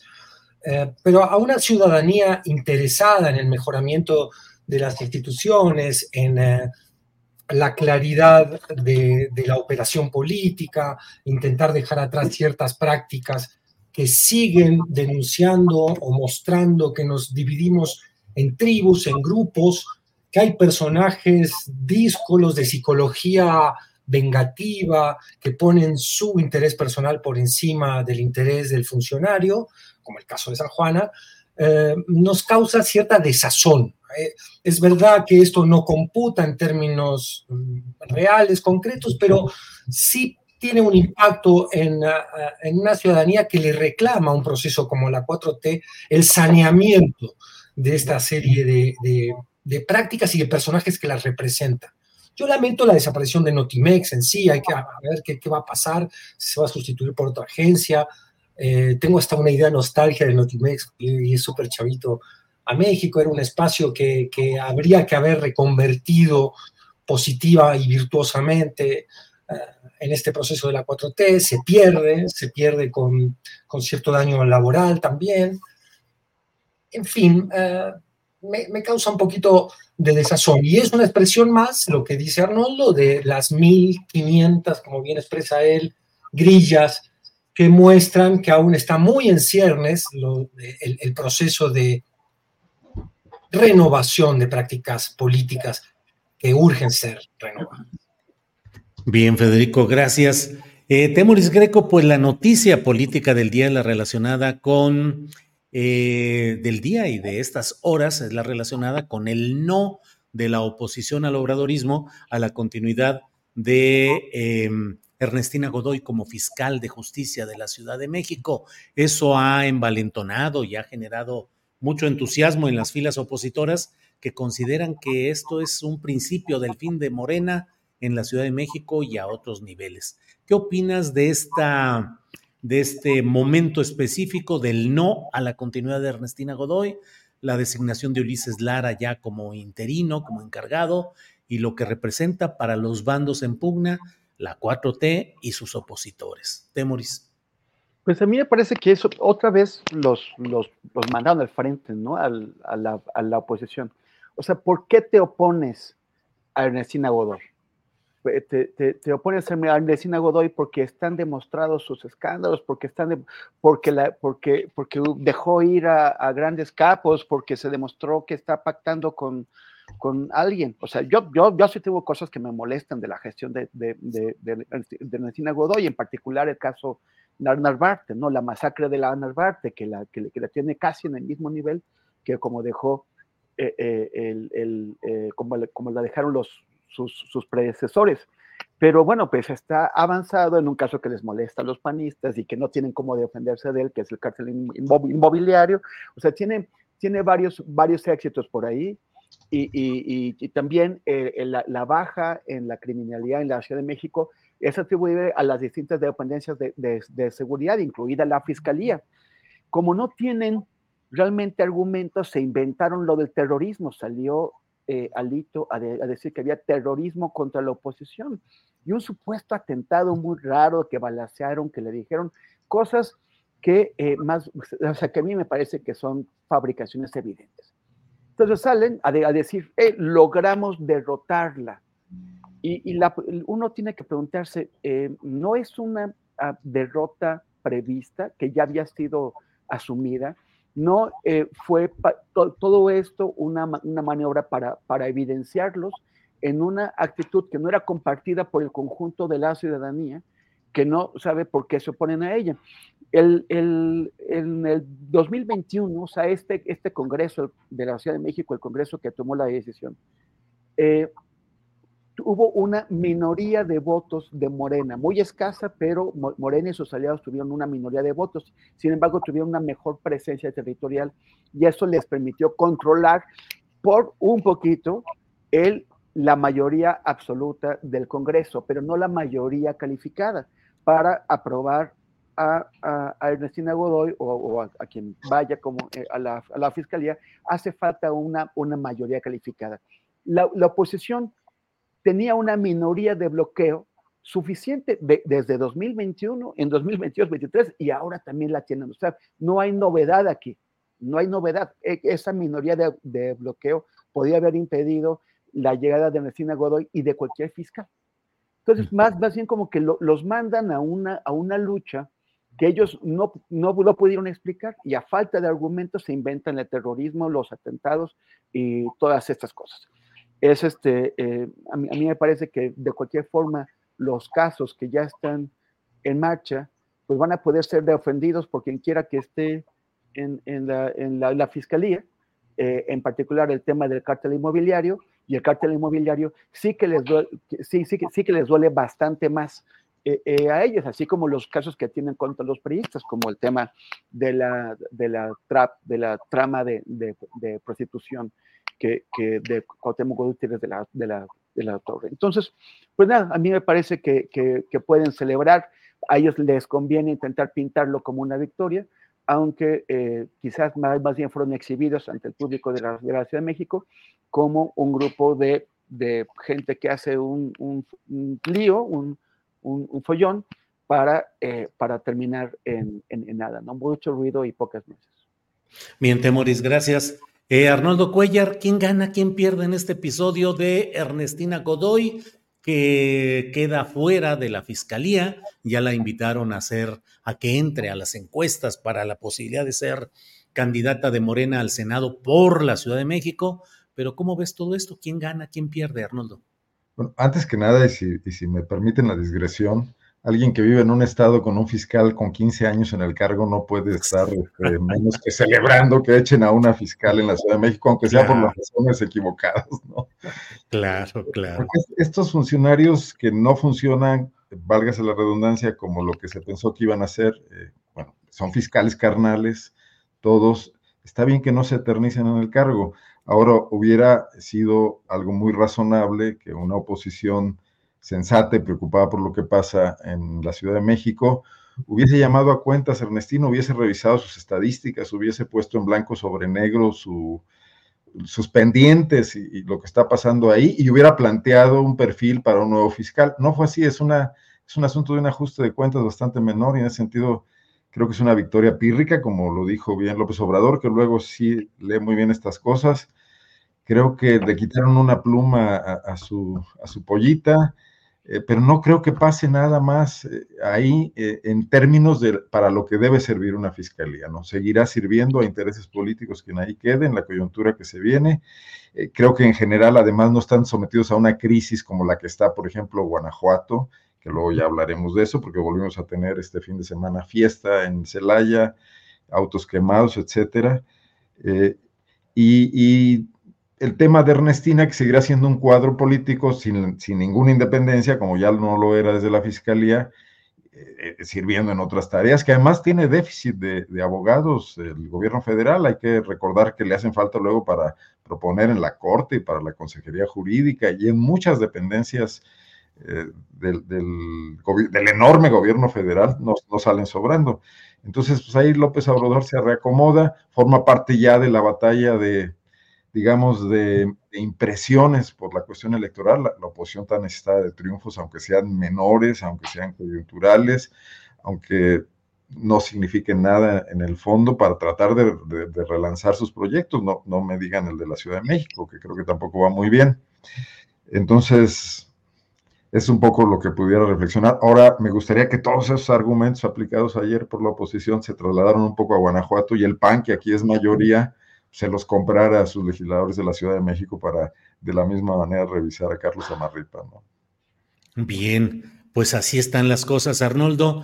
Federico, ¿qué opinas de este tema de la Fiscalía de la Ciudad de México, la negativa que continuara Ernestina Godoy y las implicaciones electorales en una batalla muy cerrada. Yo he dicho que el telón de fondo de este asunto, pues son las elecciones en la Ciudad de México, fundamentalmente que eh, pues tienen como contexto el hecho de que la oposición al obradorismo tiene siete de 16 alcaldías de la Ciudad de México. ¿Qué opinas, Federico? Sí, primero eh, retomo el final de lo que decía Arnoldo en el sentido de que qué candidato o candidata a la fiscalía puede presentar una oposición que canta victoria por haber impedido que Ernestina tenga un periodo más, es decir, eh, en qué parte del país o qué figura en la Ciudad de México podría representar la alternativa que debe acompañar siempre a una crítica y a una acción de rechazo. Em, preocupa cuando uno analiza el tema de, Ernestina y de, es imposible no analizar el tema de las fiscalías. Es decir, eh, podríamos hacer un pequeño balance diciendo, eh, ¿qué intentó hacer Ernestina? Intentó profesionalizar, sí hubo intentos eh, de mejorar y de combatir y de enfrentar ciertas prácticas. ahora esas inercias y esas prácticas pudieron ser combatidas a fondo Evidentemente no.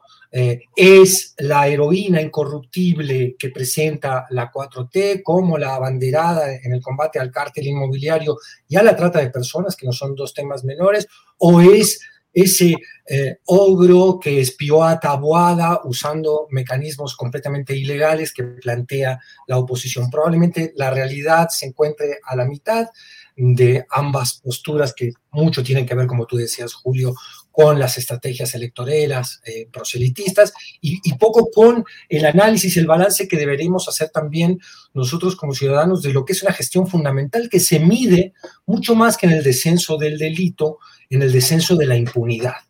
Es decir, para medir a nuestras fiscalías tenemos que ver el impacto sobre la impunidad. ¿Qué tan grande fue? Eh, nuestra Procuración de Justicia sigue siendo un sistema eh, completamente colapsado, por un lado. En la Ciudad de México, además, habría que añadir algunos elementos interesantes, como una complejización de los delitos a la hora de que entran, empiezan a, consolidarse los cárteles locales, como la Unión Tepito. Y por el otro lado, em, la, la, incapacidad, eso de modificar eh, la tortura, de, erradicarla como práctica de los ministerios públicos, de erradicar eh, este mecanismo extorsivo que siguen siendo las fiscalías. Eh, también hay que decir eh, que ella eh, se enfrentó al cambio administrativo entre Procuraduría y Fiscalía, lo cual requirió y requiere en todas las fiscalías de, los estados una cantidad de recursos de inversión de tiempo en, en todo el andamiaje administrativo nada más. se enfrentó también a que no hubo un aumento de presupuesto en la fiscalía, es decir, los políticos eh, no, que, diseñan el presupuesto terminan no dándole, no otorgándole a eh, la Procuración de Justicia los recursos que está exigiendo un sistema, eso, como decíamos, colapsado. Eh, hay que decir que hizo muy bien la Fiscalía de Feminicidios, hay avances tangibles, palpables, que se podría elogiar.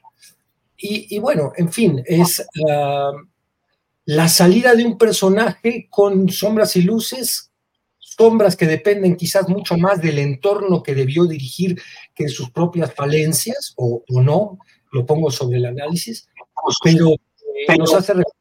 Perdón, sí. No, no, no, adelante, adelante.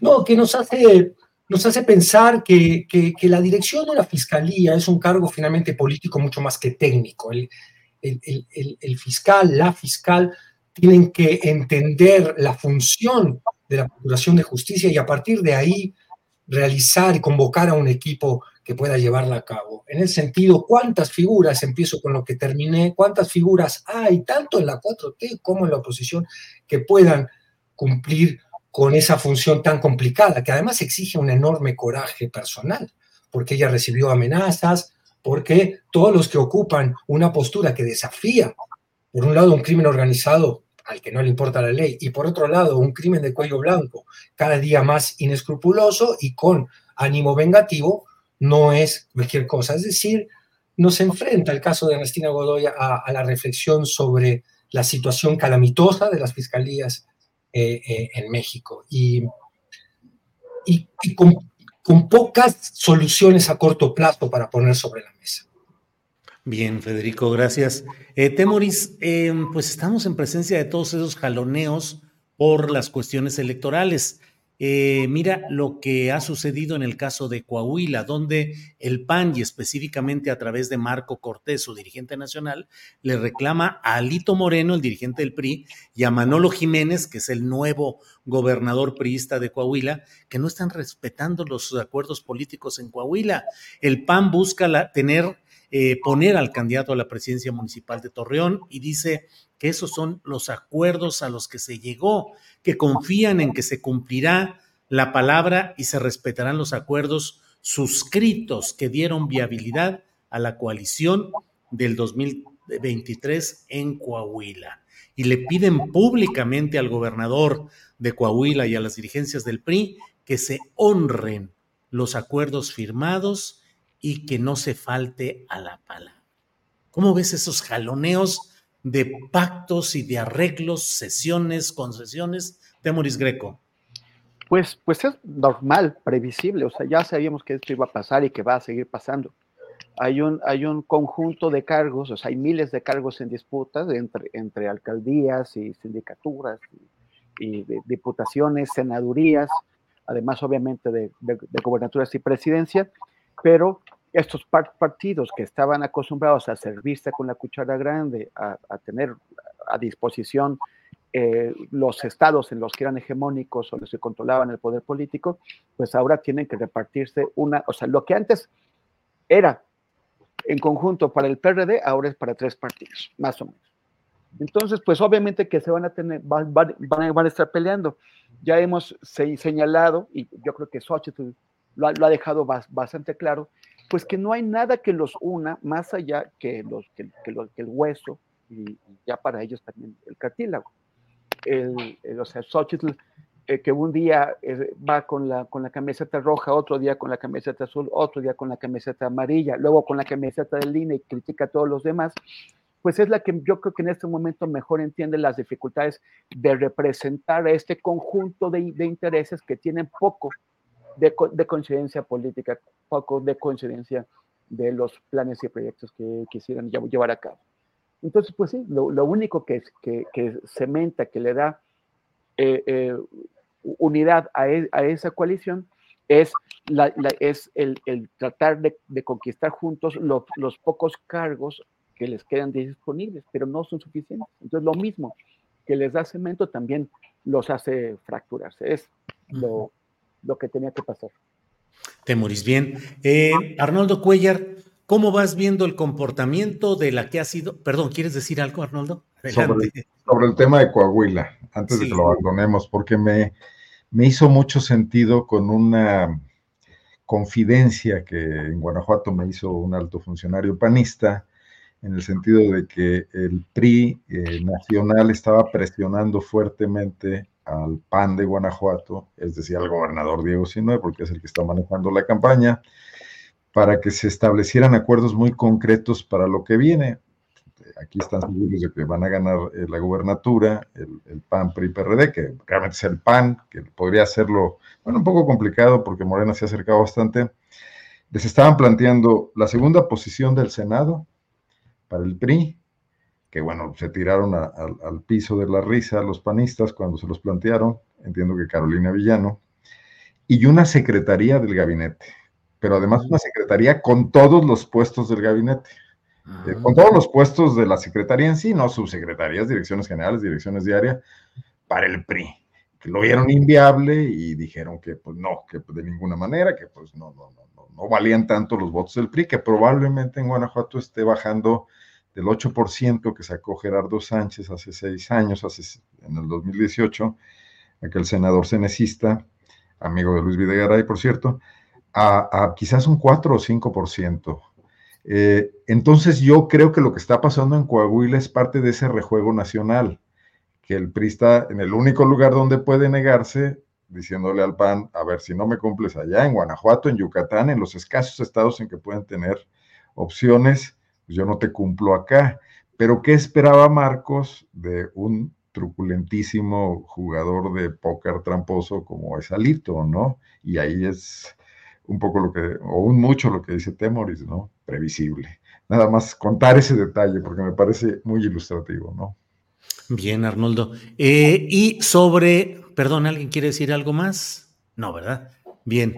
Eh, Federico Bonazo, Federico, déjame comentarte algo que está pasando en estos eh, momentos por acá. tenemos la información de lo que está pasando en Ecuador. Daniel Novoa, el presidente, ha firmado el decreto ejecutivo declarando conflicto armado interno eh, y ha identificado a los grupos del crimen organizado transnacional como organizaciones terroristas y actores no estatales beligerantes. Y los menciona Águilas, Caballeros Oscuros, Águilas Killer, Chone Killer, Choneros, en fin. He ordenado a las Fuerzas Armadas ejecutar operaciones militares para neutralizar a estos grupos. Esto, ahí está el documento de lo que ha dado a conocer Daniel Novoa, presidente de Ecuador, eh, con la parte final, la disposición general, que es eh, encargar a la Autoridad Nacional de Defensa la ejecución de este decreto ejecutivo, pero esto en el contexto de que habiendo emitido primero una orden para ir con facultades especiales contra grupos del crimen organizado, se produjo un ataque a una estación de televisión en vivo, que ha sido esto que estamos viendo, que se produjo hoy y que tiene como consecuencia la emisión de ese decreto del presidente Novoa. Eh, parte de las conmociones y las convulsiones que se están dando en muchos espacios en espera de elecciones. ¿Cómo ves este tema, Federico? El de Ecuador y en general lo que está pasando en la región latinoamericana. Sí, eh, qué, fea imagen esta que pintas, ¿no? Ni idea hasta ahora de que eso había sucedido ahora.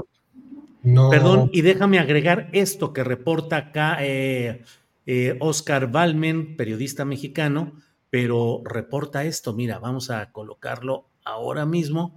Es un mensaje que dice, el caos provocado por las pandillas en Ecuador se extiende a la Universidad de Guayaquil, donde reportan la, inclusión, la incursión de hombres armados en el plantel.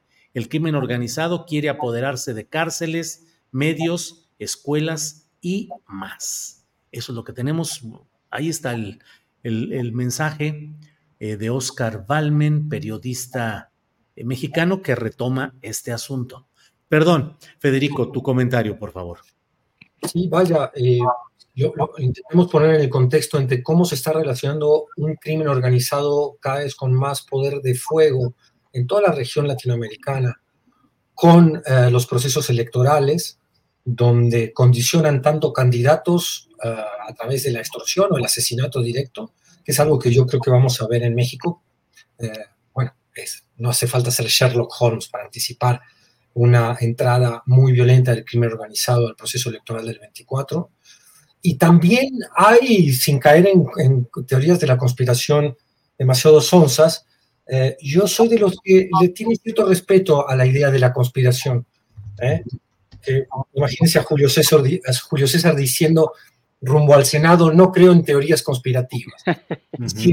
la conspiración forma parte de la política. Mm, es evidente para intentar desmenuzarlas o, desentrañarlas, siempre hacerse la pregunta a quién beneficia este, esta acción, esta acción terrorista, esta acción que tiene clara eh, intención de generar miedo eh, está planeada, qué tan planeada está, qué tan espontánea es, qué tanto es una demostración de fuerza de un crimen organizado eh, que quiere mm, poner su protagonismo también en los procesos electorales, o qué tanto no hay un contubernio también con facciones políticas que se ven beneficiadas. Y en Ecuador esto parece cada día más evidente, lo vimos en el asesinato del candidato eh, hace meses atrás, eh, un contubernio entre intereses políticos muy concretos, una clase política, o una facción, mejor dicho, política, con crimen organizado.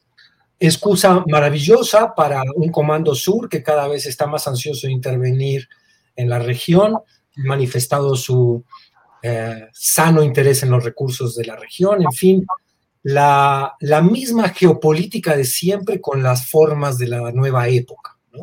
Con esta presencia del crimen organizado. Sí, preocupante. Habrá que, que enterarse bien qué ha sucedido ahora en Ecuador. Bien, pues son imágenes eh, que no podemos reproducir por cuestión de derechos de autor, pero es el hecho de que un comando de personas encapuchadas y armadas eh, obligan al personal a tumbarse en el suelo, irrumpen en una transmisión en vivo de esta televisora TC de Ecuador. Esas sí podemos ponerlas, no sé exactamente por qué, pero eso me dicen que sí podemos poner estas. Otras no las hemos podido compartir, pero es hombres armados irrumpen durante una transmisión en vivo. Eh, se dice que son miembros de una pandilla llamada Los Lobos y se habla en principio, hablo en principio, la información está en curso, de que han secuestrado a los periodistas y a los camarógrafos. Tomémoslo con precaución, es la primera versión que se está dando de este asunto. Temoris Greco, eh, ¿cómo ves? Um, eh, los riesgos de esa vinculación entre el crimen, cada vez el crimen organizado tiene más presencia y poder definitorio en la política, y hablo de México, Temoris Greco.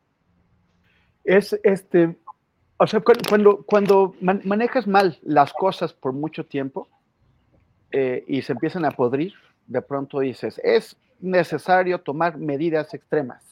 O, y, y y llegas a eso. O sea, eh, Novoa eh, está, eh, cree que la respuesta que tiene que dar es la, mano dura, la, mano dura militar, convertir un tema de seguridad pública en un problema como, como si hubiera una agresión extranjera, tratar a los miembros de las pandillas como, como si fueran soldados de otro país que están invadiendo eh, con, lo, con, lo, cual eh, pues se, se, suelen saltar todos los límites y las protecciones y las, y las, y las, y las garantías legales, algo que también Bukele eh, ha estado haciendo en, su, en su espacio. Y, y, que, y, que, también se hace en otros lados. O sea, perdónenme si doy un salto grande trasladándolo a lo, que, a lo que está pasando en, en Israel y en Palestina. El, durante, durante décadas, Benjamín Netanyahu y la extrema derecha manejaron mal el tema palestino eh, y alimentaron un, monstruo que es la milicia Hamas, descarrilaron el proceso de paz de, Palestina y, eh, y ahora que, que, se les salió de control, entonces dicen, ah, entonces se justifican eh, medidas extremas y, y, y, todo se vale, se vale la destrucción, el bombardeo, el asesinar a civiles, el matar niños, se vale todo. El, problema es que son las consecuencias de procesos de largo plazo y las soluciones, o sea, ese tipo de soluciones extremas, algo que viene, podrían hace mucho tiempo, no resuelven las, las cosas, solamente generan más violencia. Me preocupa muchísimo ver un ataque como este. Es cierto, o sea, hay que señalar que Ecuador es un, es un país que no es como México, o sea, no es como México en, en las, dimensiones del país, en las dimensiones de la economía, pero tampoco en su, en su desarrollo institucional. O sea, es, eh, eh, allá han tenido periodos en donde tienen siete presidentes en un lapso de, de 11 años. Hay una inestabilidad crónica de largo, de, largo plazo, no ha habido un reemplazo institucional, periódico y programado como el que hemos tenido aquí durante muchísimas décadas. Sin embargo, eh, no podríamos descartar que eventualmente pudiéramos en el plano local, en los estados, en Tamaulipas o, en los estados que están sujetos a una mayor violencia, pudiéramos de pronto encontrar un acto espectacular destinado a, tener un impacto en el conjunto de la, sociedad, como la toma de un, canal de, televisión. Eh, ojalá que no lo veamos, pero en todo caso creo que eh, estamos a tiempo para, para eh, tomar políticas, que es lo que se está intentando hacer, hacer políticas que puedan resolver los problemas antes de que se pudran como está pasando allá. Bien, gracias, Temoris. Pues una situación peculiar en ah, Ecuador, donde el anterior presidente de derecha, igual, mm, Guillermo Lazo, no pudo terminar su periodo acusado de corrupción y luego recurriendo a algunas artimañas legales, convocando elecciones en las cuales ha ganado este personaje que mira, estoy viendo su nombre completo, se llama Daniel Roy Gilchrist Novoa Asin, nacido en Miami, administrador, empresario y político ecuato-estadounidense, así lo definen. Eh, Hace tantos nombres como como por, Porfirio Alejandro Muñoz Ledo y Lazo de la Vega. Y... Sí, sí, sí, sí, así es. Felipe, del Sagrado Corazón. Ah, sí. sí Alberto Nájar es experto en, todo ese nombre. Sí, sí, en el sujeto ese, siempre le dice. Está, por cierto, ya este, Azul Alzaga y Alberto Nájar están conduciendo ya el noticiero Punto de Referencia que se enlaza entre los canales 11 y 14 del sistema de radiodifusión que preside eh, Genaro Villamil, un esfuerzo de tratar de ir conjuntando una especie de noticiero eh, que pueda transmitirse en frecuencias de televisión pública en México. Bueno, Arnoldo, eh, ¿cómo viste el tema de que López Obrador primero dijo que le había dado un beso a un señor vestido de mujer, explicó toda la filosofía del beso en general para hombres y mujeres y ahora en un rasgo, me parece a mí, eh, no es frecuente que el presidente reconozca ese tipo de errores o ofrezca disculpas, corrigió y ya se disculpó con la diputada Salma Luébano. ¿Cómo ves estos episodios, Arnoldo? No es, no es frecuente que se deje asesorar, que seguramente aquí ocurrió esto, ¿no? Sí, sí, sí. Algún día yo le pregunté a Malú Micher, porque Malú Micher es una feminista histórica, desde que hacía política en Guanajuato y luego a nivel federal, y bueno, estuvo en el Instituto de las Mujeres del gobierno de Marcelo Ebrard.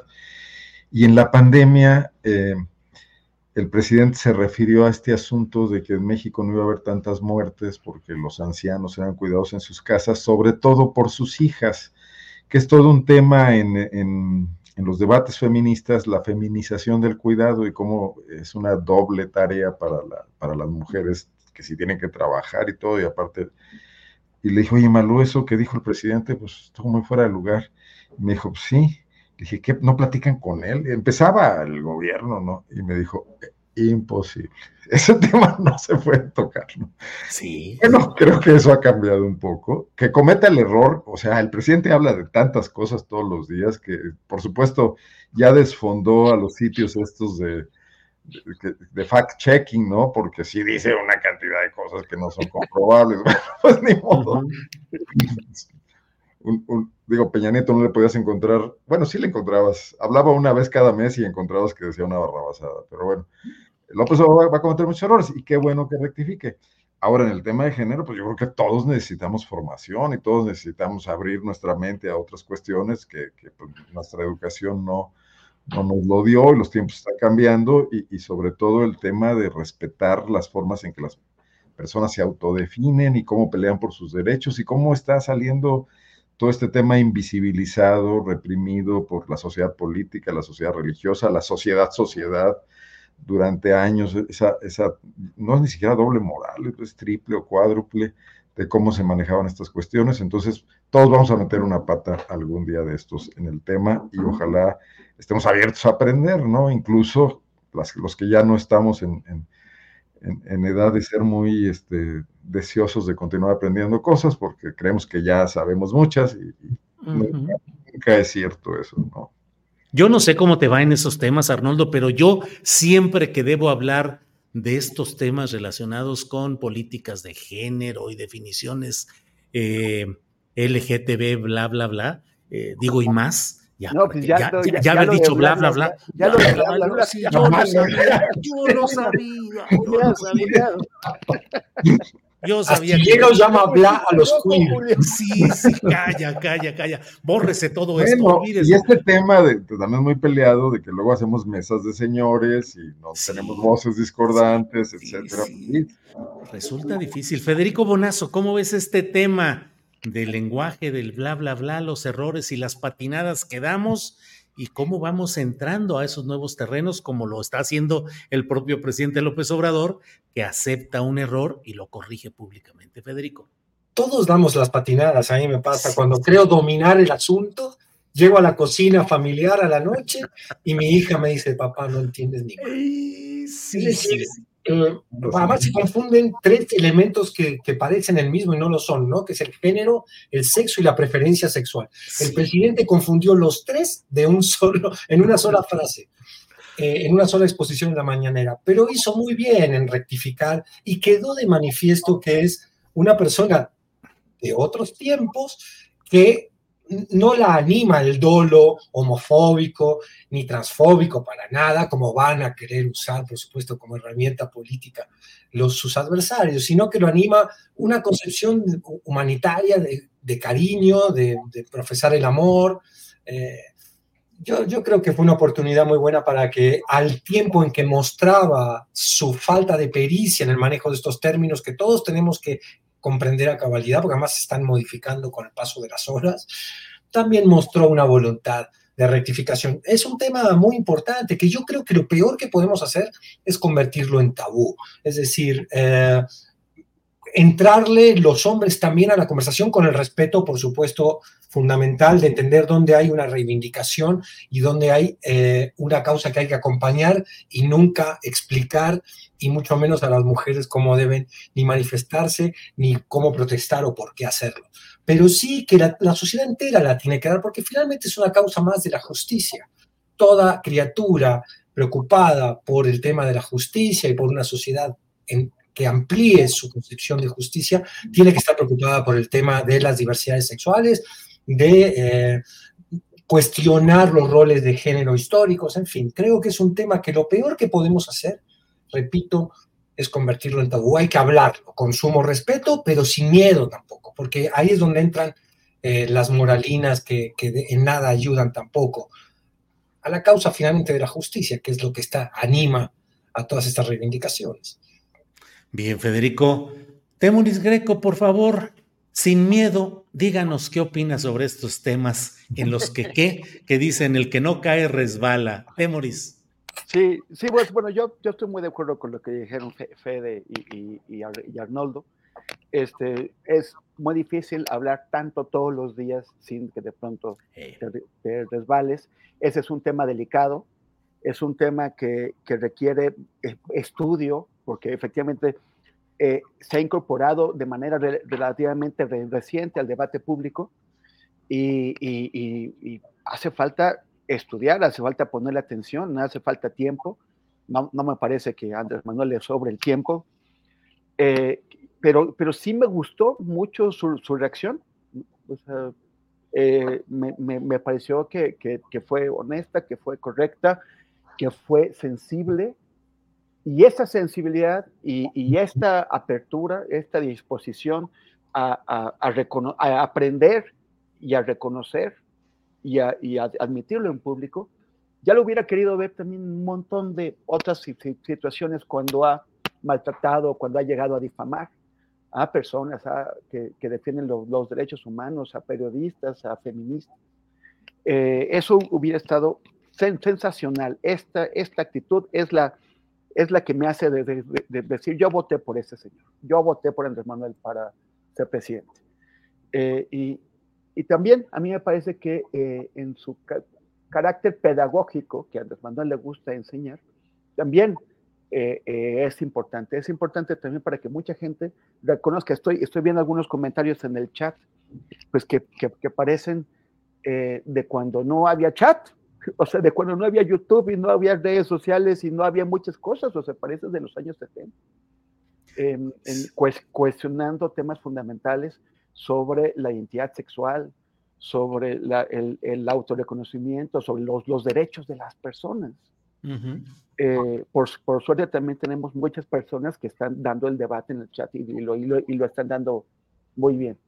Entonces, este, pues bueno, eh, esto es, es, una, es algo que está en proceso el, entender todo ese tema de la diversidad, del lenguaje, del reconocimiento, de la identidad, y que es, a mí me parece que el resultado de esto es que está eh, motivando, animando el debate público y ayudando a que muchas personas se hagan conscientes de, de, todo esto y lo, y lo empiecen a estudiar y lo asuman. Yo creo que es un aprendizaje para todos que ayuda por la actitud positiva del presidente. Si, si Andrés Manuel hubiera eh, tomado la actitud de, de otros momentos, hubiera descalificado o se hubiera hecho pato y hubiera mirado para otro lado, entonces sí tendríamos eh, un problema. A mí me parece que en esta ocasión el presidente salió muy bien eh, a reconocer y, y animar el debate.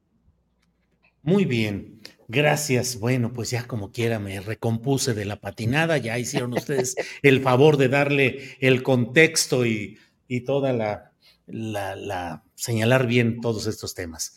Entramos ya al momento del postrecito, pero hoy quiero pedirles que me permitan eh, yo tomar un pequeño postrecito de 30 segundos porque me incluyeron de una manera muy extraña en una en 10 nominados para un premio que se llama Sland, que es un premio de streaming eh, en España, Latinoamérica y Andorra por mejor cobertura informativa. Somos 10 los nominados, nueve son de deporte y especialmente de fútbol, y nomás yo de política, no sé qué se hace ahí, pero ahí estoy. Pero a muchos jóvenes sobre todo les entusiasmó mucho, me mandaban mensajes de que qué padre que muy bien y no sé cuántas cosas. Y bueno, nos han preguntado cómo votar, porque se tiene que votar, e hicimos un pequeñito eh, instructivo de 30 segundos para quienes deseen acompañarnos y votar en este proceso. Adelante, por favor, Arturo.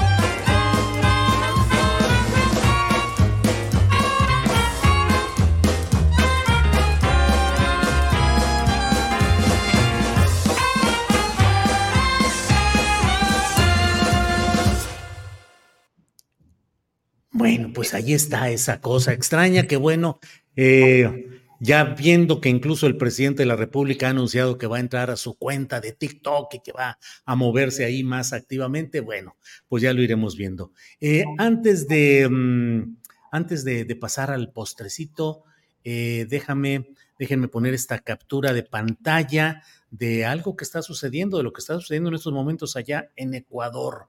Trabajadores de la, de la televisora piden que se vaya la policía. En el video se escucha, señor presidente, que se vaya la policía.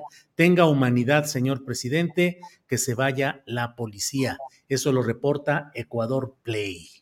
Qué grave y qué, y qué, y qué dramático. Así es, así es. Arnoldo Cuellar, postrecito, por favor. En tiempo real, esta situación. Mira, eh, bueno, varios temas que están ocurriendo en Guanajuato, pero voy a escoger uno porque ayer eh, tuvimos noticia y estamos un poco ahí tratando de conseguir la información para hacer una nota de que el arzobispo de León, Alfonso Cortés Contreras, que además es un ideólogo importante en la iglesia mexicana, antes fue arzobispo de Monterrey, conserva buenas relaciones con los grupos empresariales, inició una unos seminarios, una, serie de actividades relacionadas a preparar a su estructura eclesial para orientar a los fieles en el voto. Eh, creo que es normal que la iglesia haga esto y, todo, pero me llamó la atención mucho una cosa, porque en, en, lo que les dijo, hasta donde tenemos hoy noticia, y esperamos más tarde poder tener incluso el video, el arzobispo eh, señaló cuáles eran los perfiles que debería tener el candidato por el que deberían votar los católicos. Obviamente que eh, respetara la familia tradicional, que defendiera el derecho a la vida desde la concepción, etcétera. Pero luego dijo este, este detalle que se me hace de lo más eh, revelador. Dijo, en el caso de que ninguno de los candidatos reúna los requisitos que un católico objetivo y, doctrinario eh, requiera, entonces hay que votar por el menos malo, que es el que, bueno, pues respete a las instituciones. O sea que yo dije, bueno, ni Sochi les gusta. Y eso ocurre un día después de que Verástegui no pudo conseguir su candidatura independiente. Entonces está, está simpático, como hasta quienes podrían ser sus aliados naturales están igual que Guadalupe Loaesa preocupados por ese tema. Vaya, vaya, vaya. Bueno, pues eh, disculpen que esté eh, insertando algunos momentos de lo que está sucediendo allá en Ecuador, pero Canal 26 de Noticias de allá dice que el Canal 10, conocido como TC, interrumpió su transmisión. Uno de los encapuchados colocó un explosivo en la ropa de un presentador y lo obligó a pedirle a la policía que se retire del lugar. Así es que ese sería el contexto de lo que acabamos de decir. Estaremos atentos a lo que vaya sucediendo. Federico, postre, por favor, postrecito. Sí, qué raro lo que está pasando, ¿no? Hay que interpretar bien. Yo no alcanzo a, entender qué, fuerzas están en conflicto ahí. Eh, habrá que preguntar a los amigos ecuatorianos que, que deben poder resolver o al menos aportar datos para la reflexión. Sí, el contexto es que el propio presidente Novoa expidió un decreto para un estado de excepción y combatir abiertamente a los grupos del narcotráfico y se asume que esta es la reacción de los grupos del narcotráfico contra esa decisión del presidente Novoa que está inmerso también en la lucha política muy fuerte del correísmo y los grupos adversos eh, que llegaron al poder con Novoa y que es la continuidad de Guillermo Lazo. Bueno, por ahí lo veo yo, Federico. Correcto, sí, sí. Después del escape de un capo muy importante en una prisión. Así que lo dejaron ir. Así es. Y con, y con esta reacción, hoy en el canal de televisión, en una universidad también irrumpieron grupos de narcotráfico y en otros lugares que ya, eh, por otra parte, aseguran que ya liberaron a los eh, periodistas de la televisora iremos viendo qué es lo que sucede. Federico. Demostraciones de fuerza, ¿no? Quizás. A ver, eh, yo, postrecito, saben que tengo un ojo siempre mirando hacia el sur del continente, a, la Argentina y lo que está atestiguando el mundo como un experimento social de magnitud ah, brutal. Es decir, estamos viendo la puesta en escena de un modelo, hay que, hay que ver qué tanto logra avanzar, qué tanto el Congreso y la justicia lo frenan, pero por ahora es la implementación o el intento de implementación de un modelo drástico de ultraliberalismo económico que tiene ya impacto brutal en la vida de una población que pensaba que no se podía estar peor. Aquí sí hay una primera enseñanza del caso argentino, es que siempre se puede estar peor. Así que ojo al votar con la premisa de no podemos estar peor. ¿eh? Eh, y bueno, eh, hay, pongo aquí como un elemento conspiranoico de esos que me interesan a mí. Eh, se habla ya de, y, hay señales incluso autoconfesas de ah, una mancuerna política entre Macri, el expresidente, y la vicepresidenta actual, Eugenia Villarruel, Victoria, perdón, Victoria Villarruel, planteando la posibilidad que ya se había jugado con ella en el análisis hace tiempo de que si mi ley se pone demasiado loquito, estas fuerzas políticas más concretas podrían sacarlo de escenas, echarle la culpa a él de los impactos más relevantes de sus políticas económicas y seguir con ellas después de, de quizás del colapso psicológico del que es hoy el presidente de la Argentina. Es decir, eh, elementos que hacen ver lo que muchos preveían, que el estado psicológico de un personaje tan díscolo, tan, tan enloquecido, puede jugar en algún momento en una conspiración política para alejarlo o ver de qué manera se toma el poder si él colapsa como individuo, ¿no? Eh, conduciendo el Estado. Eh, señales muy alarmantes de todos los lados llegan desde una Argentina que se ha puesto como una maqueta como un experimento económico y sociológico de, repercusiones muy dramáticas en, la vida de la gente.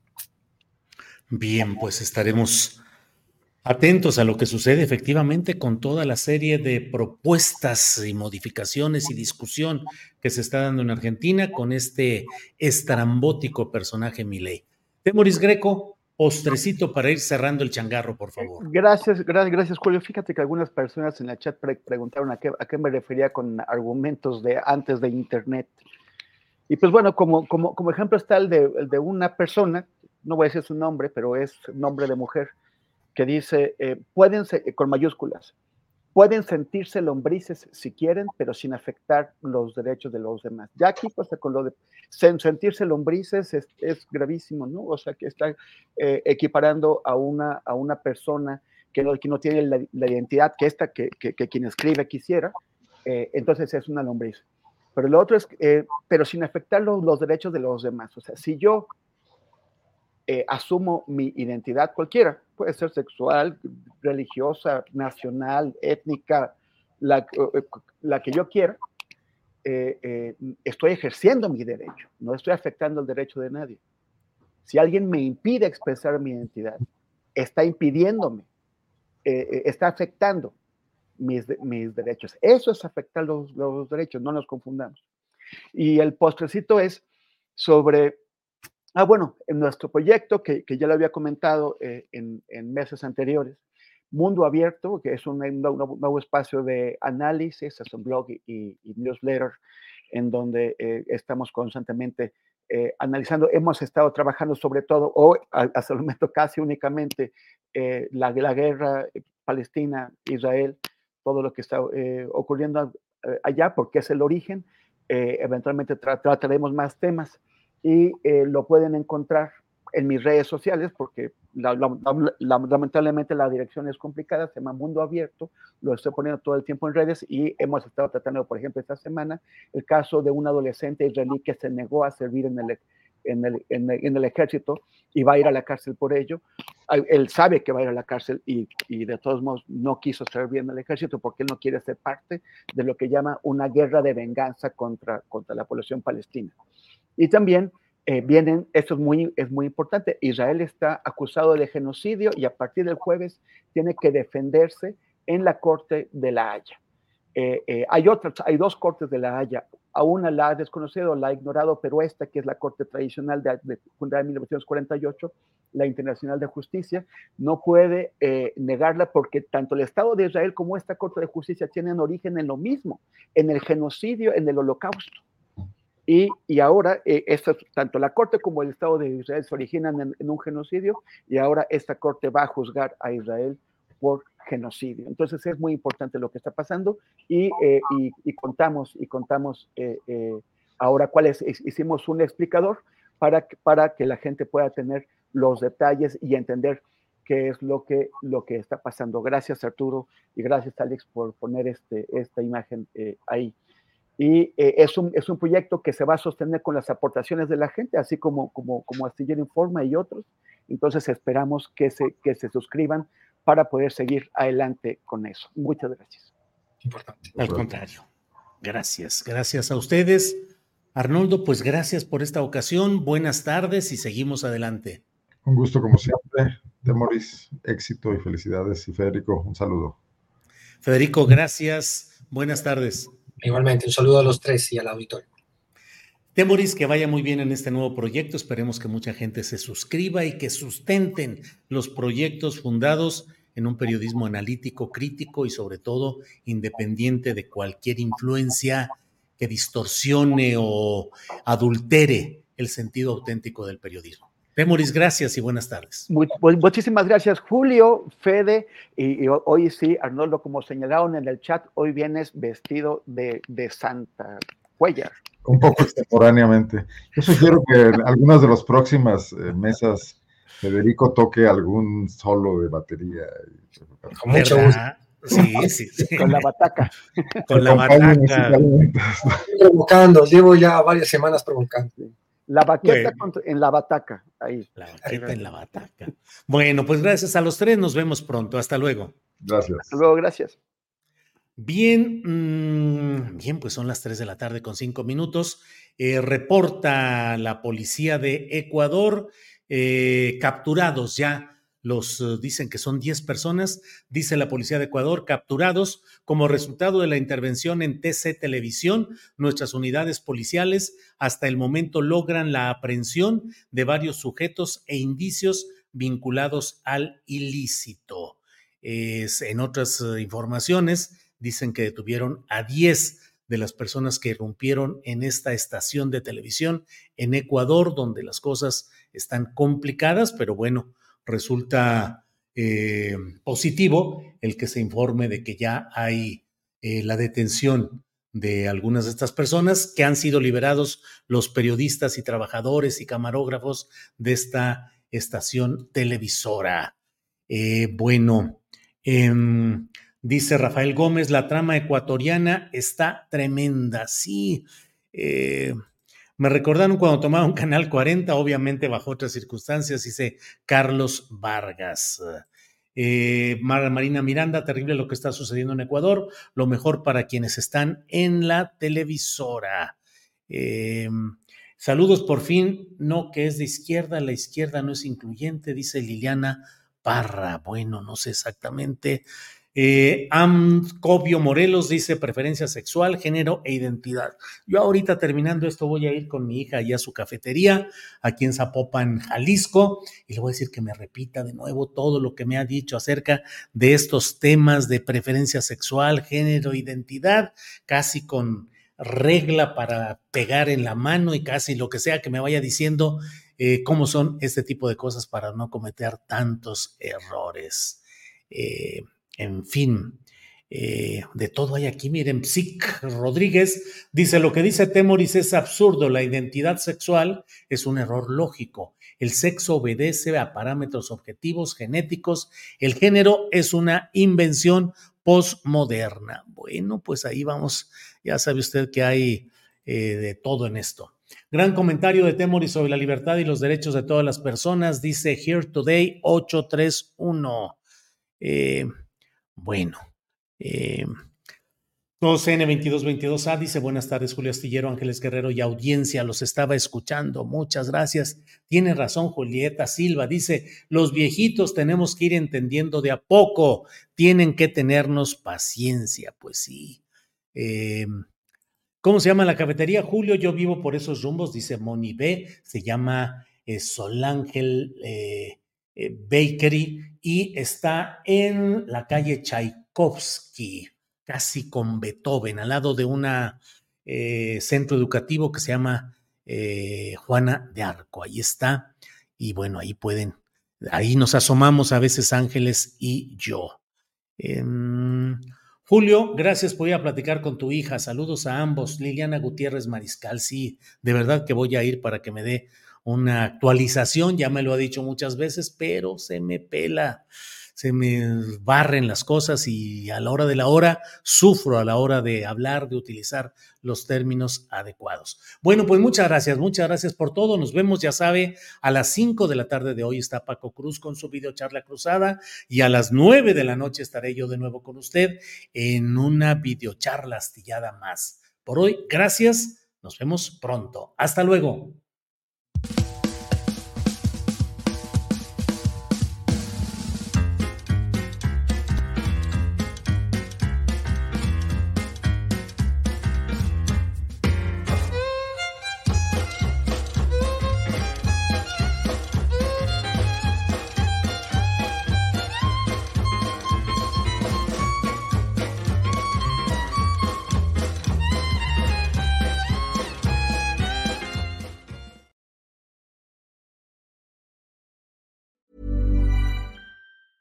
Even on a budget, quality is non-negotiable. That's why Quince is the place to score high-end essentials at 50 to 80% less than similar brands. Get your hands on buttery soft cashmere sweaters from just 60 bucks, Italian leather jackets, and so much more. And the best part about Quince, they exclusively partner with factories committed to safe, ethical, and responsible manufacturing. Elevate your style without the elevated price tag with Quince. Go to quince.com/upgrade for free shipping and 365-day returns. Para que te enteres del próximo noticiero, suscríbete y dale follow en Apple, Spotify, Amazon Music, Google o donde sea que escuches podcast. Te invitamos a visitar nuestra página julioastillero.com.